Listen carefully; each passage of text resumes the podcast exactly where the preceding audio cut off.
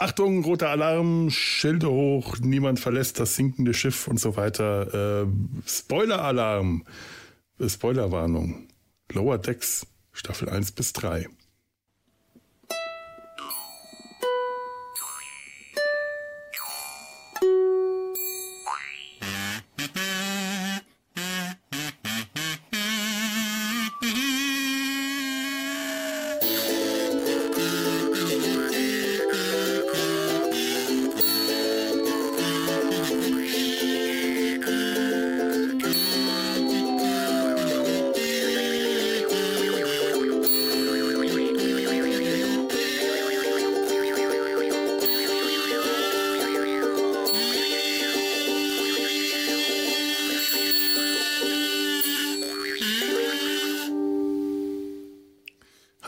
herzlich willkommen bei Data seinem Hals. Herzlich willkommen zum zweiten Teil unserer Folge über die Beziehungskisten auf dem Unterdeck.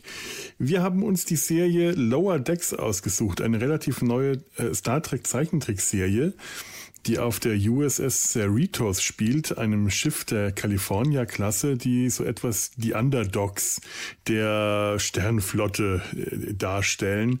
Das sind die Schiffe, die die Zweitkontakte vornehmen, so ein bisschen die Drecksarbeit machen. Und dementsprechend sind auch die Helden dieser Serie nicht die äh, Brückenoffiziere, auch wenn die ebenfalls zu den Hauptfiguren gehören, aber die Helden sind die Fähnriche auf dem Unterdeck, die Lower Decks.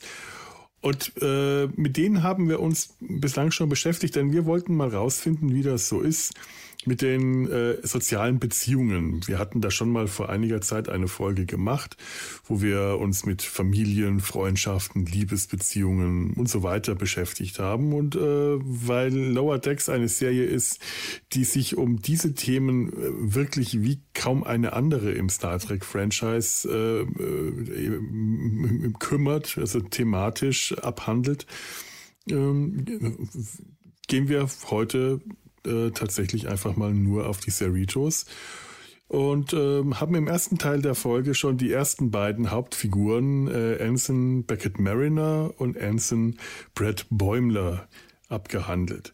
Jetzt kommen wir zum Rest der Mannschaft. Das wirkt jetzt erstmal etwas äh, nach einem Ungleichgewicht und tatsächlich ist die Folge, die jetzt kommt, auch ein kleines bisschen länger. Aber wir haben ja auch schon sehr viel mit den ersten beiden Figuren abgegrast. Ähm, die ganzen Querverbindungen, die äh, zwischen den ersten beiden Figuren und den jetzt noch folgenden Haupt- und Nebencharakteren stattfinden, die haben wir ja zum Teil schon gehabt. Das heißt, ähm, jetzt kommt der ganze Rest der Mannschaft. Äh, und dabei wünsche wünsch ich euch jetzt einfach mal viel Spaß beim Zuhören. Ich bin Felo, bei mir sind Tanja und Claudia. Gehen wir mal äh, weiter und ähm, wollt ihr Rutherford oder Tandy zuerst machen? Egal, wie mal, du möchtest. Gehen, gehen wir mal zu Tandy, zu der haben mhm. wir bislang noch nicht so viel erzählt. Ja, genau. Ich mag sie Wana sehr. Tandy. Ähm, Tanja, wieder dein, dein Einsatz. Wer ja, Devana Tandy ist Orionerin und das ist auch was Besonderes, dass sie in die Sternflotte gekommen ist. Ne? Denn wir kennen ja Orioner eigentlich eher als, ja, sagen wir es wie es ist, Piraten oder ja. irgendwie so quasi die Freibeuter des ähm, der Galaxis und äh, auch ja Sklavenhändler und so weiter, ne? Und auch so ein bisschen ähm, schwierig gezeichnet teilweise. Also damals in ähm, Star Trek Enterprise, da hat man es uns dann irgendwann so verkauft, dass in Wahrheit diese in Anführungszeichen Sklavenmädchen, die Orionerin, dann eigentlich die Hosen anhaben in dieser ganzen Chose und mit Pheromonen quasi ja eigentlich alles dirigieren. Und jetzt haben wir hier eine Orionerin in einer Sternflottenuniform, die sagt also schon seit ich weiß nicht wie viele Jahre, sieben Jahre, neun Jahre, ich weiß es nicht, oder fünf, ich bin mir nicht mehr sicher. So eine schöne sind, kleine Zahl. Es, ja. es ist eine sehr schöne kleine Zahl. Sind wir gar nicht mehr so piratisch unterwegs? also wir erfahren ja dann aber, hatten wir eben schon anklingen lassen, dass auf diesem Mädelstrip mit Mariner, da kommt ja dann doch mal so ein bisschen mehr Persönliches äh, über sie raus wo ja Mariner auch sehr überrascht ist, als wir dann Verwandtschaft und so weiter sehen. Also es gibt natürlich nach wie vor Orioner, die ihre äh, Geschäfte führen wie eh und je. aber sie hat sich davon eben frei gemacht. Sie findet es teilweise auch echt peinlich und sie will damit gar nicht so viel zu tun haben. Aber in Wahrheit ne, ist sie die Mistress äh, des Wintersternbilds, Orion, und ähm, ihr bäriger, großer Cousin, der ihr die Füße küsst, küsst und so weiter. Also sie hat dann schon eine bestimmte Stellung auch in dieser Familie. Mhm. Etwas, das sie abgelegt hat. Ne? Und wir erfahren aber dann auch im Laufe, gerade auch der ähm, dritten Staffel, dass sie eigentlich ein ganz schönes Badass ist. Also auch, das hatten wir in der ersten Staffel schon mal und konnten es noch nicht so richtig mhm. einordnen. Aber sie kann wahnsinnig gut kämpfen, also tatsächlich im Nahkampf. Ne? Sie ist sehr geschickt, sie hat viel viele äh, Möglichkeiten, eben sich auch ähm, mit Technik auseinanderzusetzen, sich eben zu befreien oder irgendwelche Dinge zu tun. Also sie kann quasi mit dem Schweizer Taschenmesser äh, MacGyver-mäßig einfach die Galaxie retten quasi. Mhm. Aber das ist das, was sie abgelegt dem hat. Das Äquivalent eines Schweizer Leben. Taschenmessers, nämlich dem orionischen Piratenmesser, äh, Universalwerkzeug. Genau, genau. genau. ja, und äh, sie will aber dieses Klischee auf gar keinen Fall. Sie möchte nicht als Piratin wahrgenommen werden und auch dieses Pheromon-Ding, da wird nicht wirklich äh, viel drüber verloren. Sie will sich auf jeden Fall davon abgrenzen und ich finde, das macht sie immer wieder sehr, sehr deutlich. Und da gibt es eine Grenze, wo halt auch dann respektiert wird, ne? Mhm. Genau. Und ja, da kommt sie sehr, ich sag mal, äh, jung und naiv am Anfang der ersten Staffel auf. Die Cerritos ist voller Vorfreude und Enthusiasmus und kommt auf die Krankenstation, um unter Dr. Taana zu arbeiten. Diese junge, jung und naiv, äh, das ist tatsächlich so ein äh, Begeister, jung, naiv, begeisterungsfähig. Das ist so ihr, ihr mhm. Markenzeichen. Mhm. Also das behält die auch die ganze Zeit bei. Sie, sie ist ja jetzt ein paar Mal auch schon in diesen dominanten Modus verfallen. Das, mhm. das kann sie sehr gut. Und dann gibt sie den Ton an, dann gibt sie das Kommando an, ob, ob sie jetzt äh, in, so einer, in, das, in dieser Filmsimulation von Bäumler das Kommando über die Einsatztruppe bekommt und dann wirklich in so eine taffe Kommandofrau äh, verfällt und sagt, ich habe hier das Kommando und Rutherford anschranzt, warum nimmst du das nicht ernst? Ich will, dass du mich als Captain ernst nimmst und sie dann wirklich äh, auch aggressiv dominant wird mhm. oder ob sie eben äh, ihre, ihre Pira ihr Piratenerbe plötzlich raus lässt. Und es ist ja nicht nur, Familie ist ja nicht nur äh, Piraten, das sind äh, Piraten, Orion-Syndikat und alles. Also da scheint auch noch eine ziemlich hochgestellte Piratenfamilie zu sein. Sie kommt da nicht irgendwie so aus einem Kleinzweig, schon das, äh, die, die ist da wer. Das, mhm. Ich finde es ja interessant, dass es sich auch von den anderen Orionern optisch äh, äh ein bisschen unterscheidet. Nicht nur durch die brave, äh, äh vergleichsweise brave Frisur, die relativ kurzen Haare, der Sidecut. Sie hat auch eine hellere Haut oder beziehungsweise eine Haut mit eher Türkiston, während die anderen mhm. eher gelblich-grün sind. Ja, ja, aber also wir, also wir da mal eben ins Orion-Syndikat reingucken, mhm. da merkt man ja, dass die alle so leichte unterschiedliche Hautschattierung ja, ja. haben. Das sind verschiedene äh, Grüntöne immer jeweils. Mhm. Aber es fällt schon auf, dass die meisten. Was ich auch interessant finde, wie bei Menschen eben auch. Ja, ja, natürlich, natürlich. Das sind einfach verschiedene äh, äh, äh Hauttöne. Das ist schon, das ist, das, das ist auch so. Es ist halt divers. Die haben nicht alle den gleichen Grünton. Das hat mich zum Beispiel bei äh, Enterprise immer eher so ein bisschen äh, gestört mhm. in diesen Folgen, wenn man die Orioner gesehen hat, haben die alle diesen kleinen Schreck, gleichen Schreckgrünton gehabt. Mhm. Ich finde es schön, dass die unterschiedliche Hauttöne haben, weil das einfach äh, realistischer wirkt. Es ist nur auffällig, dass die meisten eher dieses äh, äh, Gelbspektrum von Grün gehen und Tandy ist eine der wenigen oder die einzige, bei der es mir so aufgefallen ist, dass ihr Grünton so ein bisschen ins Bläuliche geht. Es, ist, stört mich nicht, es fällt mir auf und es macht sie ja auch optisch äh, äh, besonders, was sie ja auch tatsächlich von ihrer Person und Persönlichkeit her ist. Es passt irgendwie auch. Ja, ich denke, das ist halt von Anfang an so ein bisschen eine Entscheidung gewesen, als die Charaktere designt wurden, weil sie ja eben auch medizinische blaue Uniform trägt, um das ein bisschen ähm, optisch schön ja. hinzukriegen. Aber da kennst du dich ja besser aus, von daher äh, ja, ich würde das auch tatsächlich mit, mit als Designentscheidung nehmen. Dieser Gelb-Grünton würde zu dem hellen Blau der Uniform wahrscheinlich einfach nicht so schön aussehen. Das ja. passt schon äh, rein vom Design her, passen diese, diese Farben ganz gut zusammen. Kann wirklich einfach daran liegen. Mhm. Aber äh, heißt ja. ja. nicht, dass man nicht trotzdem noch ein bisschen dran ruminterpretieren kann. Wenn man ja, ja, natürlich, klar. Ja. Und Aber ich fand, ich, du hast es ja, Entschuldigung, zu ihrer Persönlichkeit fand ich, ähm, nochmal zurückzukommen. ja, sie hat eigentlich diese Autorität angeboren, sage ich mal, die zum Beispiel jetzt Bäumler gerne hätte. Aber wie ist es genau umgekehrt? Sie hat die wohl, sie kann die rauslassen und sie kann eine absolute Autoritätsperson sein und Anführerin auch sein, aber sie will es halt gar nicht. Sie will Wissenschaftlerin werden.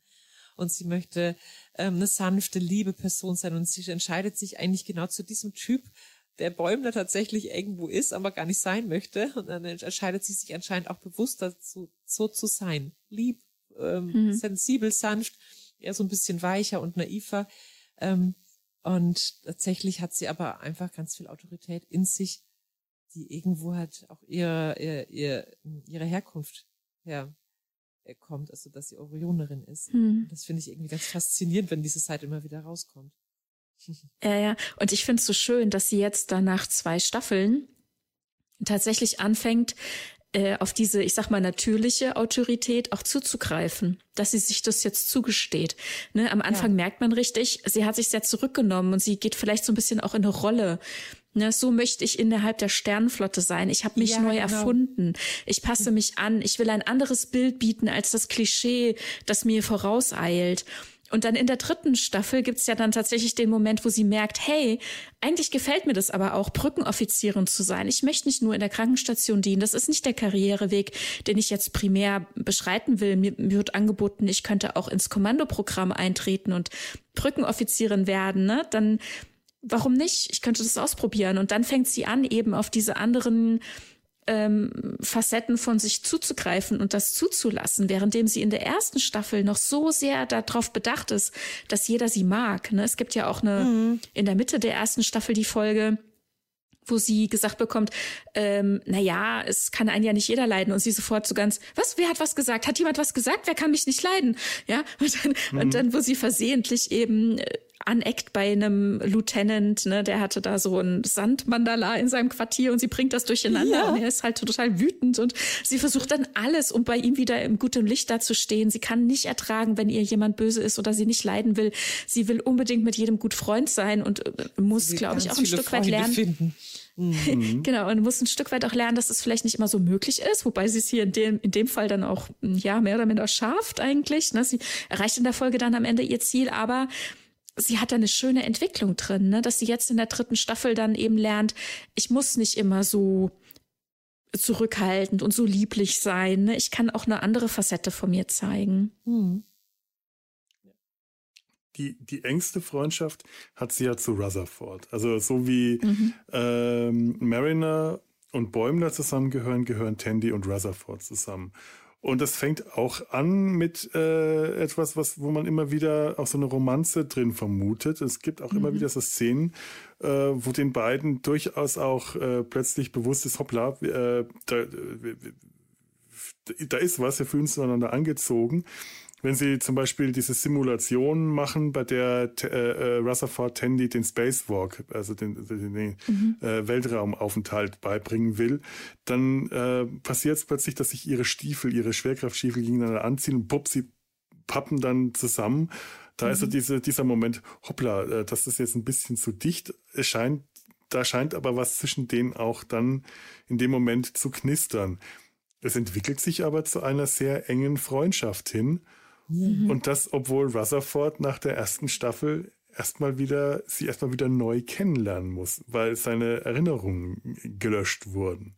Was ja auch für ihn ganz schwer ist. Also bei den beiden mhm. würde ich tatsächlich das gar nicht mal ausschließen, dass es irgendwann auch mal ein bisschen romantischer werden könnte. Also die haben ja, durchaus. diese enge Freundschaft. Bei äh, Mariner und Bäumler würde ich es eigentlich ausschließen. Also ich glaube nicht, dass da irgendwas Romantisches zwischen den beiden entsteht. Das würde irgendwie nicht so wirklich passen. Aber bei ähm, Tandy und Rutherford, finde ich, ähm, könnte sich das, finde ich, tatsächlich noch in diese Richtung entwickeln. Also die haben zwar diese tolle Freundschaft wie Bruder und Schwester, aber es ist eben nicht so wirklich Bruder und Schwester, sondern es ist schon, es geht so ein bisschen tiefer fast schon. Also die, ähm, ähm, ja, also ich glaube, die vertrauen sich auch mehr so, so tiefere Gedanken mal an. Und mhm. ähm, ja. Da ist auch eine Seelenverbindung. Eine Seelenverbindung. Da, wenn mal so ja. ausdrücken ja. will. Passen auch so, finde ich, vom, vom Charakter her auch gut zusammen. Also sie sind sich nicht sehr unterschiedlich. Also da ist nicht so ein starker Kontrast da wie bei den anderen beiden, sondern sie sind sich auch so nicht so ganz unähnlich. Ne? Rutherford ist ja auch eher nur sensibler Mensch. Mhm. Also würde schon irgendwo hm, passen. Also in der ersten Staffel wird es tatsächlich so ein bisschen so in die Richtung inszeniert, finde ich, ne? dass man denkt, dass die ja. beiden womöglich auch zusammenkommen könnten. Und in der zweiten Staffel ent äh, entfernt es sich. Also währenddem am Anfang hat man noch das Gefühl, Tandy ist total eifersüchtig, weil Rutherford wieder äh, Fenrich Barnes ähm, datet, mhm. ne, diese Trill mhm. an Bord und mhm.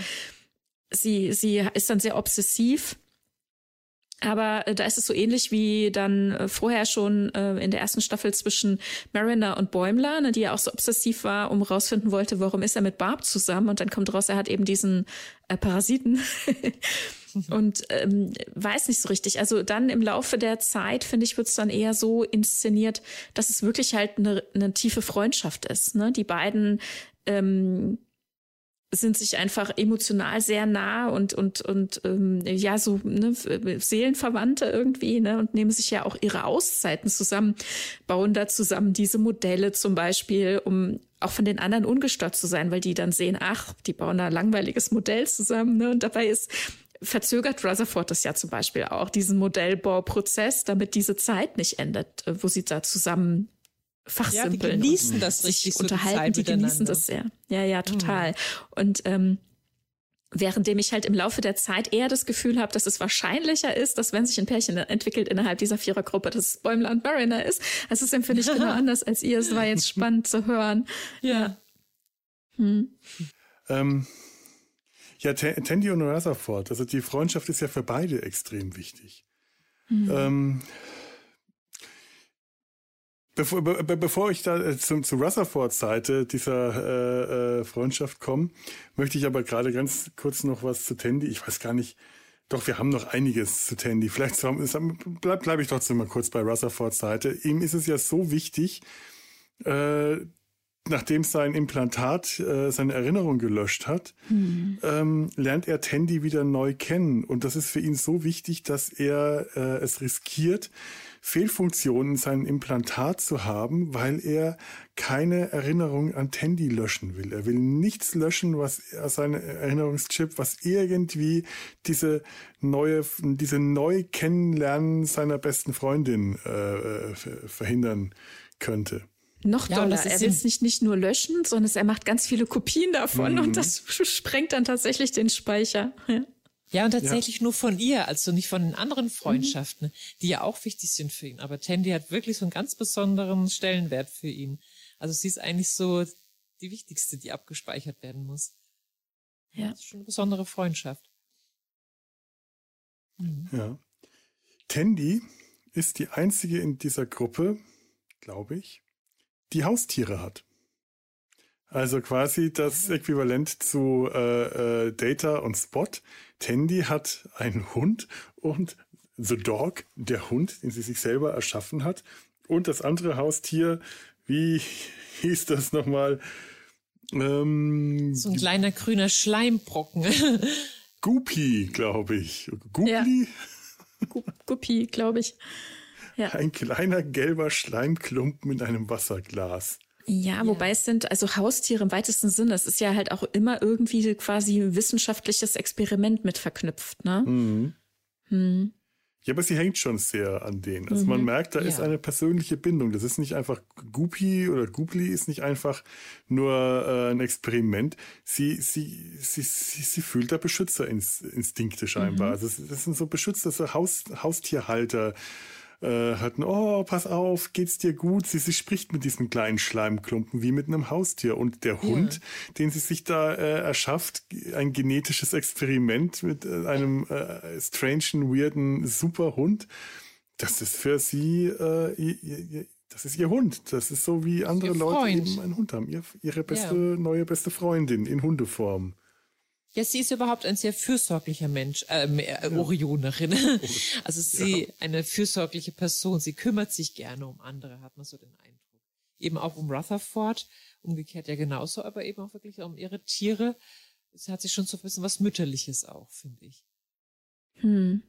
Und gerade weil sie sich immer sehr um alle anderen kümmert und von, äh, äh, ist es so, dass sie von sich selbst relativ wenig preisgibt. Also das, was wir am Anfang hatten, mhm. dass Mariner so wenig über sie weiß, das liegt einfach mhm. daran, dass äh, Tandy ähm, sich sich selbst zurückhält. Also sie, sie, sie will von den anderen gemocht werden, sie will sich um die anderen kümmern, aber ihren eigentlichen, ihre, ihren eigentlichen Hintergrund, den verrät sie denen nicht. Also gar nicht, weil sie verschlossen ist, sondern weil, weil sie äh, einfach nicht egozentrisch genug ist dafür. Sie will die, den, dass die anderen, äh, äh, sie, sie will sich um die anderen kümmern. Ja, ich denke, sie steckt auch gerade in Anwesenheit von Mariner da so ein bisschen zurück, ne?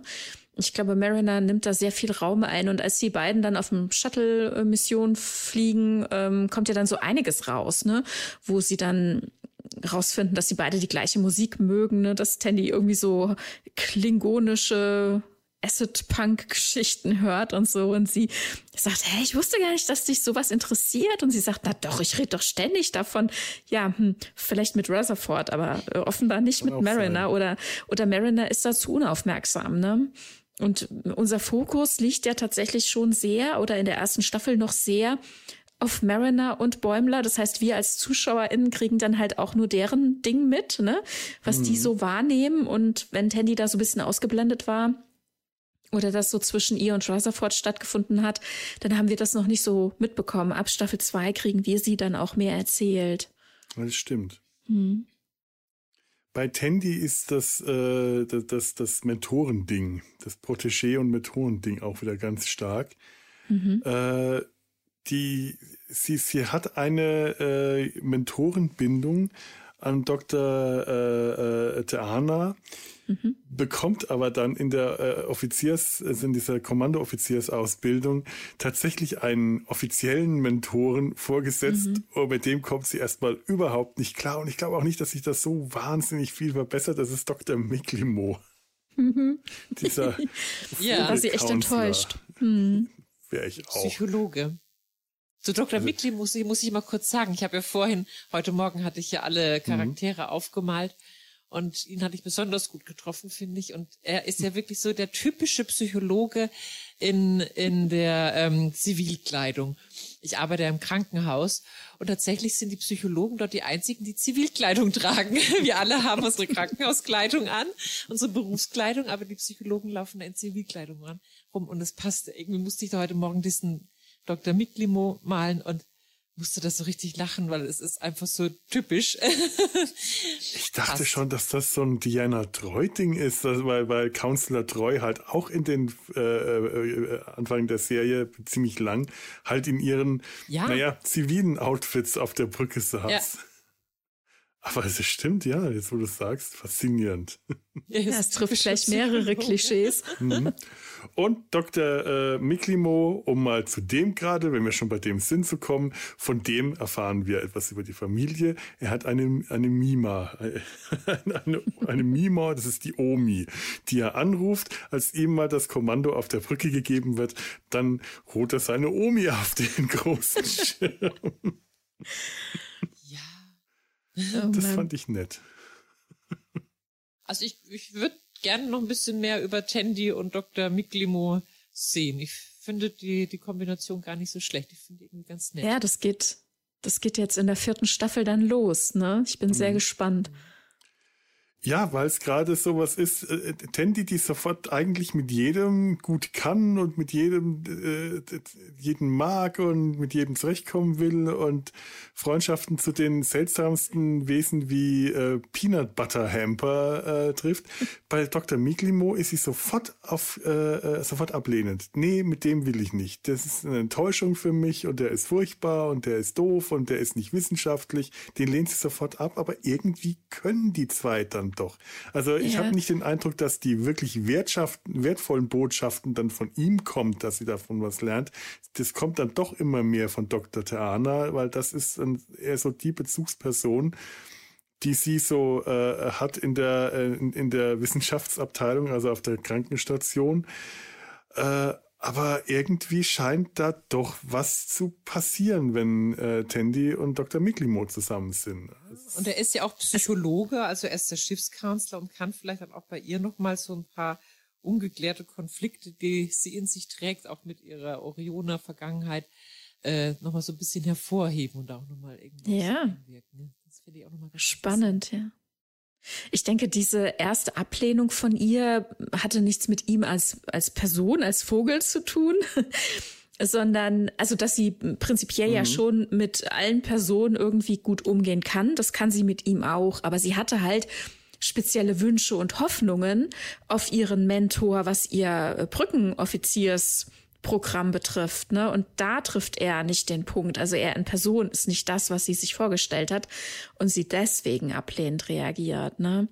Und das muss ich dann halt jetzt unter Beweis stellen, ob das funktioniert. Und ich bin sehr gespannt. Am Ende der dritten Staffel haben wir ja dann gleichzeitig auch noch einen Neuzugang auf dem Schiff.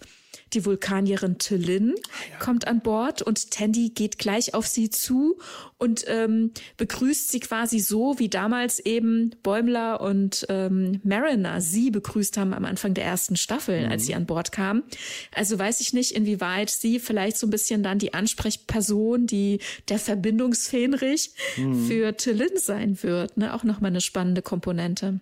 Ja, vor allem eine sehr spannende Konstellation, weil Tillin, die Vulkanierin, die von ihrem Schiff wegversetzt wurde, weil sie ja. ein störender Faktor war, weil sie quasi das auf dem Schiff war, was auf der Cerritos äh, ja. Mariner ist. Mhm. Sie war zu emotional und zu und, emotional, ja. zu äh, impulsgesteuert äh, und alles, also unter Vulkaniern, Vulkanierinnen. Regelwidrig handelt. Mhm. Regelwidrig handelt eine, eine äh, Außenseiterin, eine mhm. Chaotin mhm. regelrecht, äh, während sie halt auf einem Föderationsschiff wie die typische Vulkanierin wahrscheinlich wirkt. Sehr ja. kontrolliert, sehr emotionslos, also em mit kontrollierten mhm. Emotionen, sehr emotional unterdrückt und sehr, sehr äh, steif und trocken. Und da ist natürlich so eine Person wie Tandy neben ihr die sofort anfängt zu kreischen und zu quietschen und laut ist und überschwänglich und sie äh, bei der Hand packt und mit sich zieht und du so auch nur das so für einen kurzen Moment diesen verblüfften, fast schon etwas entsetzten Blick der ja. Vulkanierin sieht, was ist das denn jetzt gerade, was mit mir passiert? Da bin ich auch wirklich gespannt, wie mhm. die sich jetzt in diese Mannschaft äh, einfügt und dass sie sie mit Tandy kombiniert haben, finde ich ja. großartig. Das, ist, das ist das toll. Mhm, also Tandy ist für Tillin quasi Dr. Miglimo. Ja. es, ist, ja. es ist herrlich. Ja. Toll, ja. Ich bin sehr gespannt dann auf Tillin. Ähm, ich hatte mit Vier unter Deck ja die Folge äh, jetzt jüngst besprochen und äh, wir haben da noch mal ein paar tolle Ideen gehabt. Also Daniela meinte, vielleicht ist sie ist, ist ihr Vater ihr Captain gewesen. Das wird nicht äh, thematisiert, aber das war so die Vermutung dass ja. quasi da wirklich eine Spiegelung ist zwischen Freeman und Mariner, dem aufmüpfigen Sein und dem irgendwie, also auch ne, dem Kind sowas mitgeben mhm. und ne, in, in eine Richtung schubsen und halt jetzt hier in diese Richtung auf dieses Schiff, wo sehr viele Menschen sind und vor allem sehr, sehr viele Wesen, die einfach sehr emotional sind, ne? Und dass es weniger eine schlimme Strafe für sie sein soll als ein guck mal, wie es auch sein kann. Also aus unserer Perspektive würde ich meinen, ist Tillin einfach engagiert und interessiert gewesen. Ne? Sie hat zum Beispiel einfach wissenschaftlich gearbeitet, ohne dass sich ihr jemand beauftragt hat. Also sehr innovativ und mitdenkend und das hat am Ende auch sehr hilfreiche Dienste geleistet, was sie da erarbeitet hat. Aber sie hätte es nicht machen dürfen. Ne? Sie wurde dann zum Meditieren geschickt und in der Zeit hat sie dann allerdings an dem Wissenschaftsprojekt weitergearbeitet und das geht ja gar nicht. Also solche mhm. emotionalen Ausbrüche, das geht ja gar nicht und deswegen wurde sie jetzt auf die Cerritos versetzt. Wie gesagt, ich bin sehr gespannt dann in Kombination mit Tandy, was daraus erwächst. Aber ja. Aber das stimmt, das könnte. Allen, ja. ja. Aber der Captain, der Captain könnte wirklich ihr Vater sein. Das würde, ja. würde unglaublich gut passen und es würde ja, auch ja. tatsächlich diese Dynamik zwischen den beiden, mhm. die ja auch da ist, auch auf diese zurückgezogene vulkanische Art, würde die auch sehr gut erklären. Denn das mhm. ist tatsächlich etwas, was ein Vater machen würde, der äh, sagt, okay, äh, du bist halt nicht nur mein, äh, mein, meine Untergebene, du bist auch meine Tochter und ich möchte, dass du dein volles Potenzial hast, weil du meine Tochter bist und ich möchte, dass du deinen Weg gehst und ich, ich, ich drücke dich da jetzt mal sanft in die Richtung hin, was ja auch ähm, Captain Freeman mit, mit Mariner ein paar Mal so gemacht hat. Also mhm. durchaus auch immer, auch immer wieder macht. Das würde passen.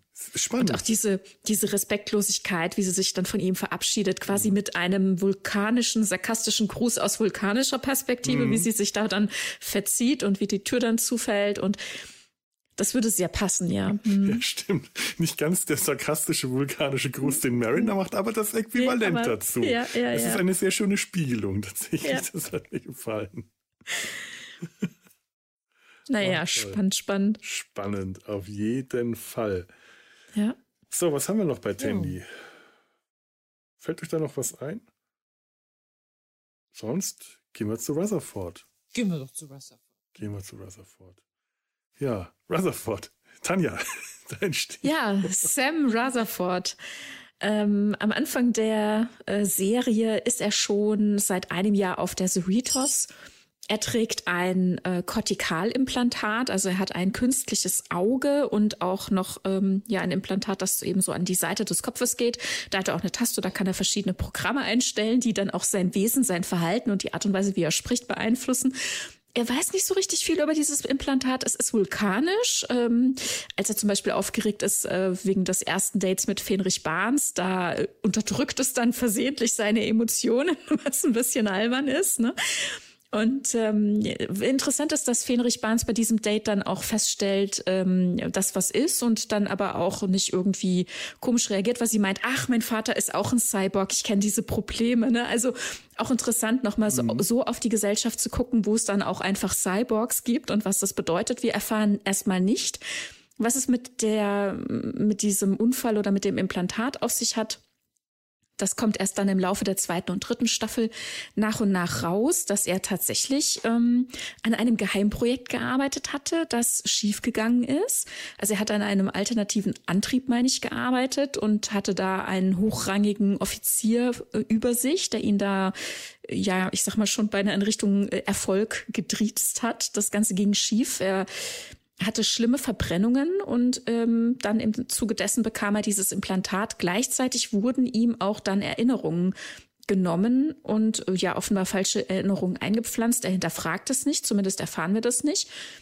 Am Ende der ersten Staffel hatten wir eben schon gesagt, gibt es nochmal einen Unfall, dass er nochmal dieses Implantat verliert, kriegt ein neues implantiert, muss dann im Laufe der zweiten Staffel alles wieder neu ja, also nicht alles neu lernen. Also er weiß schon noch, wie man läuft und isst zum Beispiel, aber er kennt halt die ganzen Leute nicht mehr und muss ähm, da viel nachholen zwischen oder interpersonell, zwischenmenschlich und äh, dann in der dritten Staffel wird das Rätsel dann gelöst und ähm, er ist dann auch mit ausschlaggebend, dass das Staffelfinale in Staffel 3 dann ein gutes Ende nimmt, weil eben dieser alternative Antrieb missbräuchlich benutzt wird und er dieses Rätsels Lösung dann hat. Ja. Ja. Ähm, und Wasserford ähm, ist. Was ja, meint, dass, dass, dass er Erinnerungen auch gelöscht wird, anscheinend ja auch seine komplette Persönlichkeit wurde ihm genommen. Er hat ja. ja, es gab ja auch diese eine Folge, wo er dann aus seiner alten Persönlichkeit dann wieder trifft, ähm, diesen Zwiespalt dann hat damit mhm. und dann, wo man dann merkt, er hat auch eine komplett neue Persönlichkeit durch dieses Implantat bekommen, was ihm auch gar nicht bewusst war, dass er vorher ja. ein komplett anderer Mensch wohl einfach auch gewesen ist. Ja, da wollte ich nämlich auch gerade tatsächlich hin. Er hat eine Beziehung zu sich selbst, zu seinem anderen Ich. Ja. Und die verstehen sich nicht so besonders. Ist ja auch quasi wie, wie dieses, äh, wie diese Truppe mit dem Transporterklon oder dem bösen mhm. Zwilling, ne? Hier tatsächlich mhm. die frühere Identität, ne, mit der er sich dann auseinandersetzen muss. Und wo dann am Ende rauskommt, dass seine jetzige Stärke, seine jetzige Persönlichkeit ähm, dominieren kann, weil die Stärke daraus gezogen wird, dass er heute eben diese tolle Freundschaft ähm, teilt mit den anderen drei, dass das ihm hilft, die andere Persönlichkeit dann ähm, zurückzudrängen. Ne? Ja, ich glaube, seine alte Persönlichkeit, da hätte er diese Freundschaften wahrscheinlich auch gar nicht. Also ja. zum Beispiel auch nicht zu Tandy. Wahrscheinlich hätte er die einmal mhm. flachgelegt und sie nie wieder angerufen. mit ja. seiner alten bisschen ja, ja so, unsympathischen so Persönlichkeit. Mhm. Und ähm, war wahrscheinlich eher nicht so der, der Typ Mensch, der irgendwie gut Freundschaften schließen kann. Und der neue Rutherford ist ja ein sehr, sehr sensibler, weicherer Mann. Ja. Und, ja. ja. Und das ist ja dann quasi aufmerksamer mhm. und und sorgfältiger. Also man man sieht ja. also diesen äh, äh, diesen einen Moment, wo die beiden äh, Rennschiffe bauen für ein Rennen, Raumschiffe bauen müssen. Der äh, der der neue Rutherford baut den Delta Flyer nach, ganz ganz sauber und penibel und bis bis ins kleinste Detail, also sehr genau und sehr sorgfältig. Und der andere sitzt, baut montiert einen Sitz an ein Impulstriebwerk weil Hauptsache schnell und äh, Hauptsache schnell und Hauptsache mhm. Kracht. Das ist eher so der Ballermann Rutherford, äh, der mhm. wirklich ein ganz, ganz anderer Typ. Also Rutherford hat durch sein Implantat äh, eine andere Persönlichkeit bekommen. Das finde ich schon ein bisschen erschreckend, wie sehr ja. ihn das verändert hat. Auch wenn es ihn aus unserer Sicht zum Besseren verändert hat. Mhm. Und das, also das ist sehr erschreckend auf jeden Fall. Und er entscheidet sich dann bewusst ne, dass er der neue Rutherford bleiben will. Das ist ja eine bewusste Entscheidung dann, mhm. welchen Charakter er in Zukunft leben möchte. Ne? Mhm. Rutherford ist Vater. Ernsthaft? Ja, er hat ja. einen Sohn. Ach, natürlich, ja, er hat Betsy. Das ist so Auch wieder eine besondere Beziehung. Ja, ja, definitiv. Eine sehr besondere Beziehung. Das ist so eine Frankenstein, so eine, so eine Schöpfer, äh, äh Geschöpfgeschichte. Er erschafft ein äh, holographisches äh, ja, Hilfsprogramm, wieso die die mhm. die die die Sicherheits die die die Büroklammer. Betsy, der äh, auftaucht, wie halt so ein so ein so ein äh, goldenes Delta ist, äh, Sternflotten-Delta. Sternflotten-Delta. Mhm. Äh, wie ein Abzeichen mit äh, Cartoon-Gesicht, Cartoon-Armen, Cartoon-Beinen. Und äh, ankommt, kann ich euch eine Lektion erteilen? Und so dann irgendwann außer Kontrolle gerät, weil Rutherford wollte damit angeben vor Tandy und äh, hat aber war da nicht gründlich genug, was das angeht. Er also den geskriptet hat, also das, das äh, Programm geschrieben hat, hat er geschludert und dann naja. gerät das außer Kontrolle. Ja. Also tatsächlich ist da der gleiche Programmierfehler wie auch in diesem Antrieb, ne? Mhm. was das Ganze dann eben am Ende schon von Staffel 3 eskalieren lässt. Deswegen hatte das auch nicht funktioniert. Also das wurde ja dann missbraucht von Admiral äh, Bonamigo. Mhm. Und er sagt ihm ja dann auch noch, ne, ist es doch von mir. Ich weiß, ich habe da einen Fehler reinprogrammiert. Sie können das nicht benutzen. Bonamigo tut es trotzdem. Und ja, es läuft genauso schief wie mit Badgie auch. Es gibt ein Eigenleben, das dann alle Personen einfach zerstören will, diese KI, die sich dann über Leben, über biologisches Leben stellen möchte. Ne? Mhm. Hm. Ja, und der sich, der, der, der, der Sohn gegen seinen Vater richtet, der Sohn mhm. gegen seinen Schöpfer. Also wirklich ganz stark die Frankenstein-Parallele, wo es ja auch so ja. ist, dass Viktor Frankenstein äh, von seinem Geschöpf, von, von, dem, von dem Monster gejagt wird, das ihn als seinen Vater betrachtet, dass es an dem äh, es sich rächen will. Äh, und, das, und das haben wir hier. Und, äh, und dann ist der Moment, in dem äh, Rutherford, um sich selbst und Tandy zu retten, weil sie sind in Gefahr vor Badgie. Die Sicherheitskontrollen auf dem äh, Holodeck sind wieder mal außer äh, Kraft und äh, Badgie will sie umbringen. Und er schafft es dann, ihn zu verlangsamen, indem er, äh, indem sie sich auf einem, äh, einem, einem kalten, äh, äh, in, einer, in einer kalten Umwelt befinden, auf irgendeinem, äh, in der Eiswüste, ähnlich wieder Frankenstein. Und am Schluss bringt er Badgie um. Er bricht ihm das eigentlich nicht vorhandene Genick. Sehr tragisch. Äh, ja. Badgie wird dann wieder zum Leben erweckt, aber äh, man merkt doch, da ist noch was übrig geblieben von dem alten, äh, von dem alten Hass. Und das ist, also äh, da haben wir eine tragische Vater-Sohn-Geschichte. Mhm. Auf eine ganz eigene Art und Weise. Das finde ich sehr, sehr spannend. Weil Betsy ja, halt auch immer wieder eine Rolle spielt.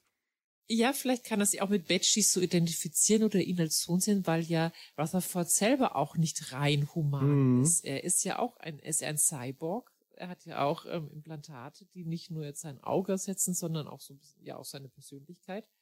Also er ist ja auch nicht ganz biologisch normal, so wie er geboren wurde. Und vielleicht kann er dann sich deswegen auch mit Betsy so ein bisschen als Vater dann auch sehen, so wie zum Beispiel Data mit seiner Tochter, die er einmal erschafft, wo, er, wo sie ja. ein Android erschafft. So erschafft Rutherford eben Betsy. Ja, und. Sohn. Und äh, ich meine, Betsy ähm, ist auch ein, ein bisschen, äh, wenn man sich überlegt, ja, das ist noch das alte Skript, äh, das spiegelt halt auch ein bisschen was von dem Charakter wider, den Rutherford vor seiner Umwandlung hatte. Das ist, äh, ja. Betsy ist, äh, ist, ist durchaus eine sehr negative Figur, so wie auch der alte Rutherford sehr negativ äh, behaftet war. Beides sind Arschlöcher, um es mal ganz äh, äh, mhm. flapsig auszudrücken.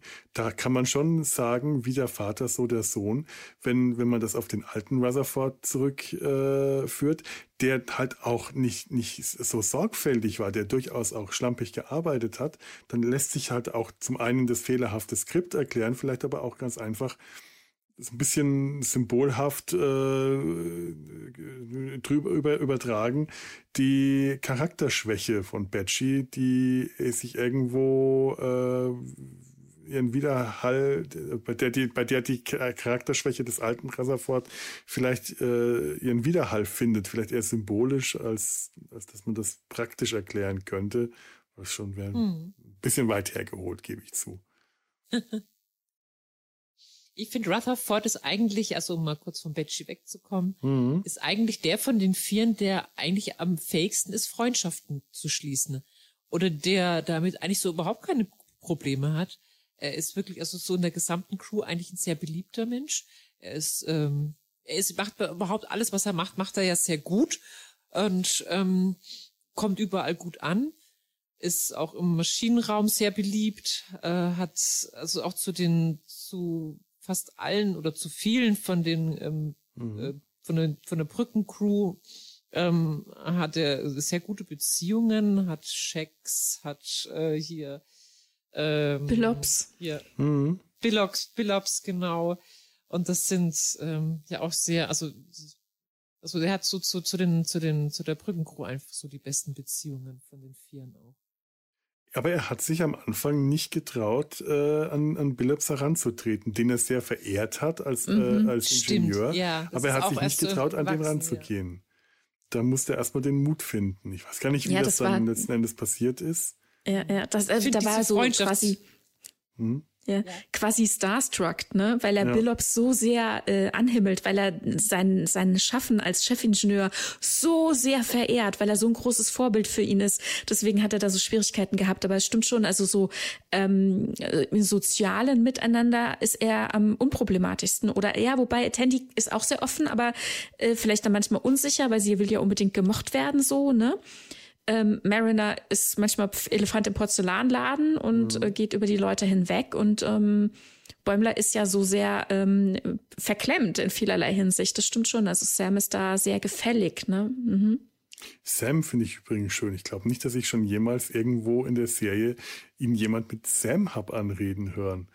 Samantha Rutherford. Hm. Ich finde den Namen toll. Samantha, also die, die männliche ja. Form von Samantha. Das ist so toll. Ja, ich habe so tolle Sachen ausgedacht. Also äh, äh, kennst, kennst du Beispiele, wo ihn jemand mit Sam angeredet hat? Ich werde mal drauf achten. Ich kann mhm. jetzt gerade keine Szene nennen oder so, aber es ist ähm, ja, also also Samantha äh, kommt selten vor. Mhm. Sam, hm, ja. Da sind wir natürlich auch wieder ganz schnell bei dem Ding, dass sie sich alle mit Nachnamen anreden. Ja, ja, ja. ja. Ich, ich meine, gut, Bäumler kriegt einen Spitznamen Bäums von Mariner verpasst, aber äh, Rutherford ist ein sehr langer Name eigentlich dafür, dass er dann ja. äh, keinen Spitznamen bekommt. Sam wäre irgendwie einfacher. Mhm, ja. ja.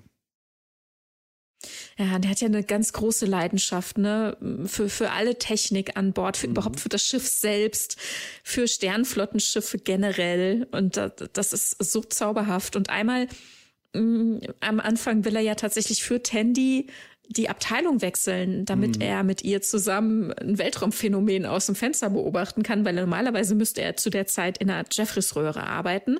Und totale Übersprungshandlung, anstatt dass er sagt, ich nehme mir frei oder können wir äh, mir zu gucken uns eine Aufzeichnung an oder ich kann halt nicht oder so. Totale Übersprungshandlung kündigt er im Maschinenraum, also in der Technikabteilung und versucht sich in allen anderen Abteilungen. Und das ist, er ist der einzige Charakter in Star Trek, den ich kenne, der in einer Folge alle Uniformfarben durchprobiert hat. Stimmt weil er mal auf der Krankenstation gedient hat und es kommt raus, er kann also gar nicht mit Patienten, ja. das war ganz furchtbar. Und dann äh, geht er in die Sicherheitsabteilung und er kann total gut kämpfen. Deswegen hat Shaq ja auch so einen großen Respekt vor ihm mhm.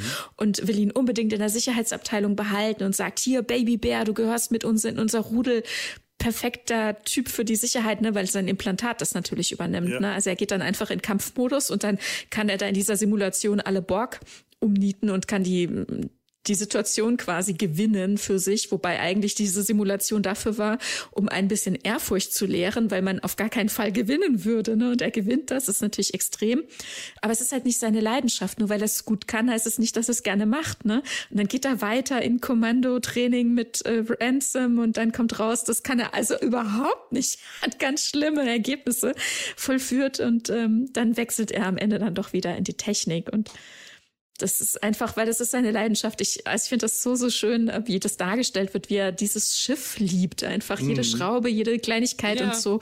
Und für die Technik. Und das ist ja was, was er mit Tandy auch teilt. Ne? Auch wenn sie nicht in der Technik arbeitet, sie kann das so gut mitfühlen. Das ist so schön zwischen ja, den beiden beides, zu beobachten. Ja, sie sind beide so begeisterungsfähig. Das, das, mhm. das verbindet die beiden auch, dass es schnell eben so eine, so eine schöne Leidenschaft für, irgend, für, für etwas entwickeln können und sich da auch so, so ja, so engagieren können dafür. Und das ja. äh, finde ich, das macht die beiden so ähnlich und das, das, ja, das passt. Aber äh, es stimmt schon, beide haben eine persönliche Beziehung zu dem Schiff. Und zwar mhm. anders als die anderen, die, das, also gerade Rutherford ist der, der wirklich eine sehr enge persönliche, ganz persönliche Beziehung zu dem Schiff hat, das er ständig repariert. Er will auch auf dem mhm. Schiff bleiben. Als Tandy und er die Möglichkeit haben, zu einem besseren Schiff zu wechseln, wollen die das gar nicht. Die wollen auf der Cerritos bleiben, weil sie dieses Schiff so mhm. mögen. Also nicht nur die Leute da, sondern auch das Schiff selber ist ihnen sehr ans Herz gewachsen. Das, das, zudem haben sie eine wirklich persönliche Beziehung. Das ist ja. ganz toll. Das hatten mhm. wir zum letzten Mal so gespürt bei, äh, das hat er bei, bei, bei, bei Kirk immer so nachgesagt, dass, sie, dass er ein persönliches, äh, eine persönliche Beziehung zur Enterprise hat, zu seinem Raumschiff. Und hier wird das nochmal so richtig schön ausgespielt. Bei Scotty ja. könnte man sich das ähnlich vorstellen. Ja. Ja.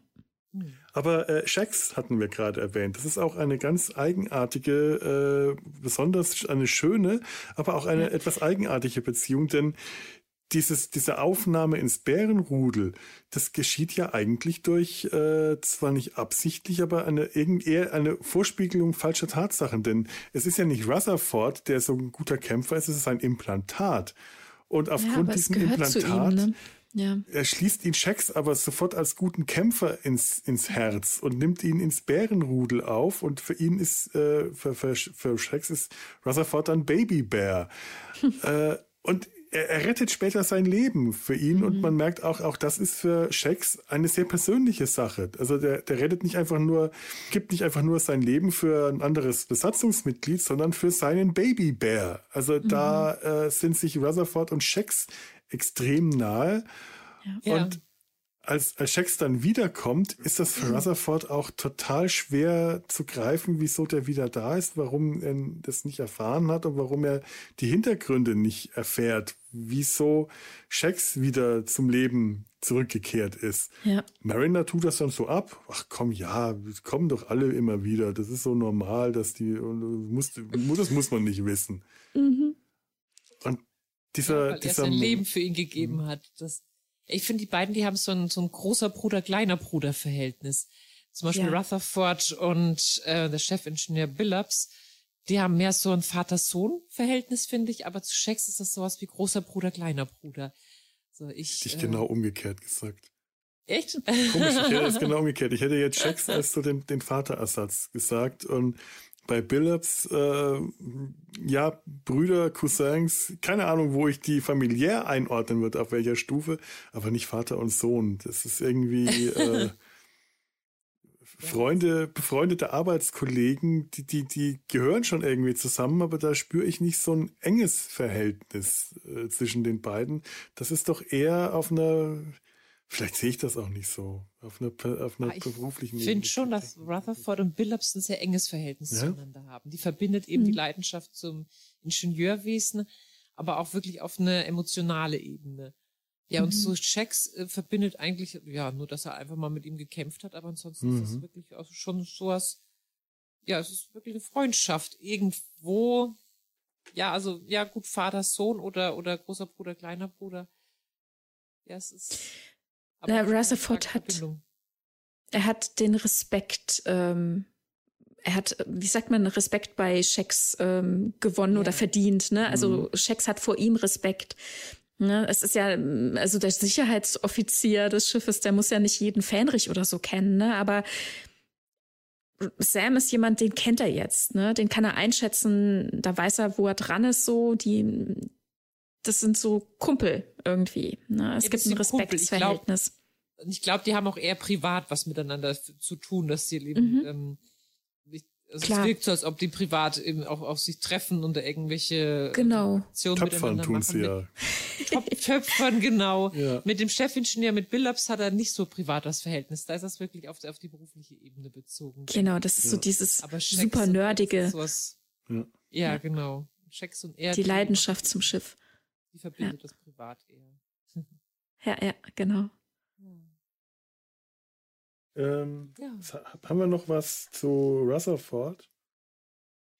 Naja, vielleicht noch ergänzend, also ja. diese super Lo äh, Loyalität auch zu äh, Billops, ne, der Chefingenieur, mhm. das war ja dann teilweise so extrem, ähm, wie er ihn ja auch quasi rettet, ne? Also, mhm. weil äh, Billops Mutter kommt ähm, an Bord und genau, er ist also kurz davor, oh, ja. kurz davor, das Schiff zu verlassen und Vielleicht reden wir darüber, über die andere Perspektive, genau. Mhm. Das ist nämlich, das wäre jetzt nämlich tatsächlich, äh, Entschuldigung, wenn ich dich da, genau, genau bevor ich, ich will dich ja. ja nicht, äh, nicht abwürgen, ich mach das direkt weiter, aber an der Stelle kommen wir nämlich einfach mal zu Andy Billups und ähm, ja.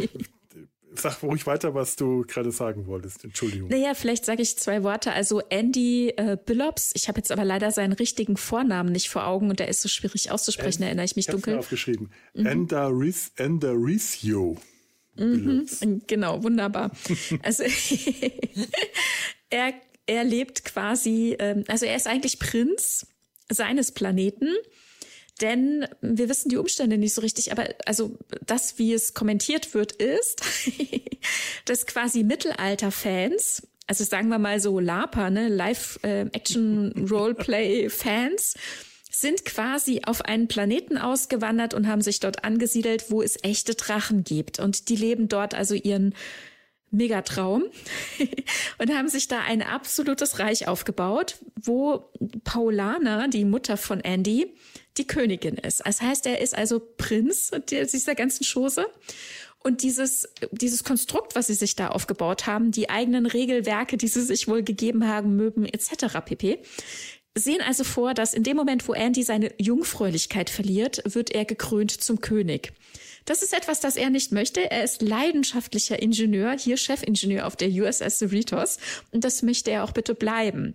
Jetzt ist nicht klar, ob er quasi eher, also wir waren uns äh, in, in, der Vergangenheit immer so ein bisschen uneinig, wird er jetzt asexuell dargestellt oder geht es ihm einfach zu weit, eben dann ja quasi sich verpflichtet fühlen zu müssen, auf seinem Planeten heimzukehren und dort äh, König zu sein. Und deswegen hat er keinen Sex. Das ist unklar, das ist nicht so klar dargestellt. Aber also er hat keinen Sex, er ist noch Jungfrau. Und dann gibt es zum Beispiel eben diese Szene, wo seine Mutter anreist und ähm, ihm dann vorspiegelt, gestorben zu sein. Und er fühlt also jetzt die große Last auf den Schultern. Sein Volk braucht ja einen Anführer.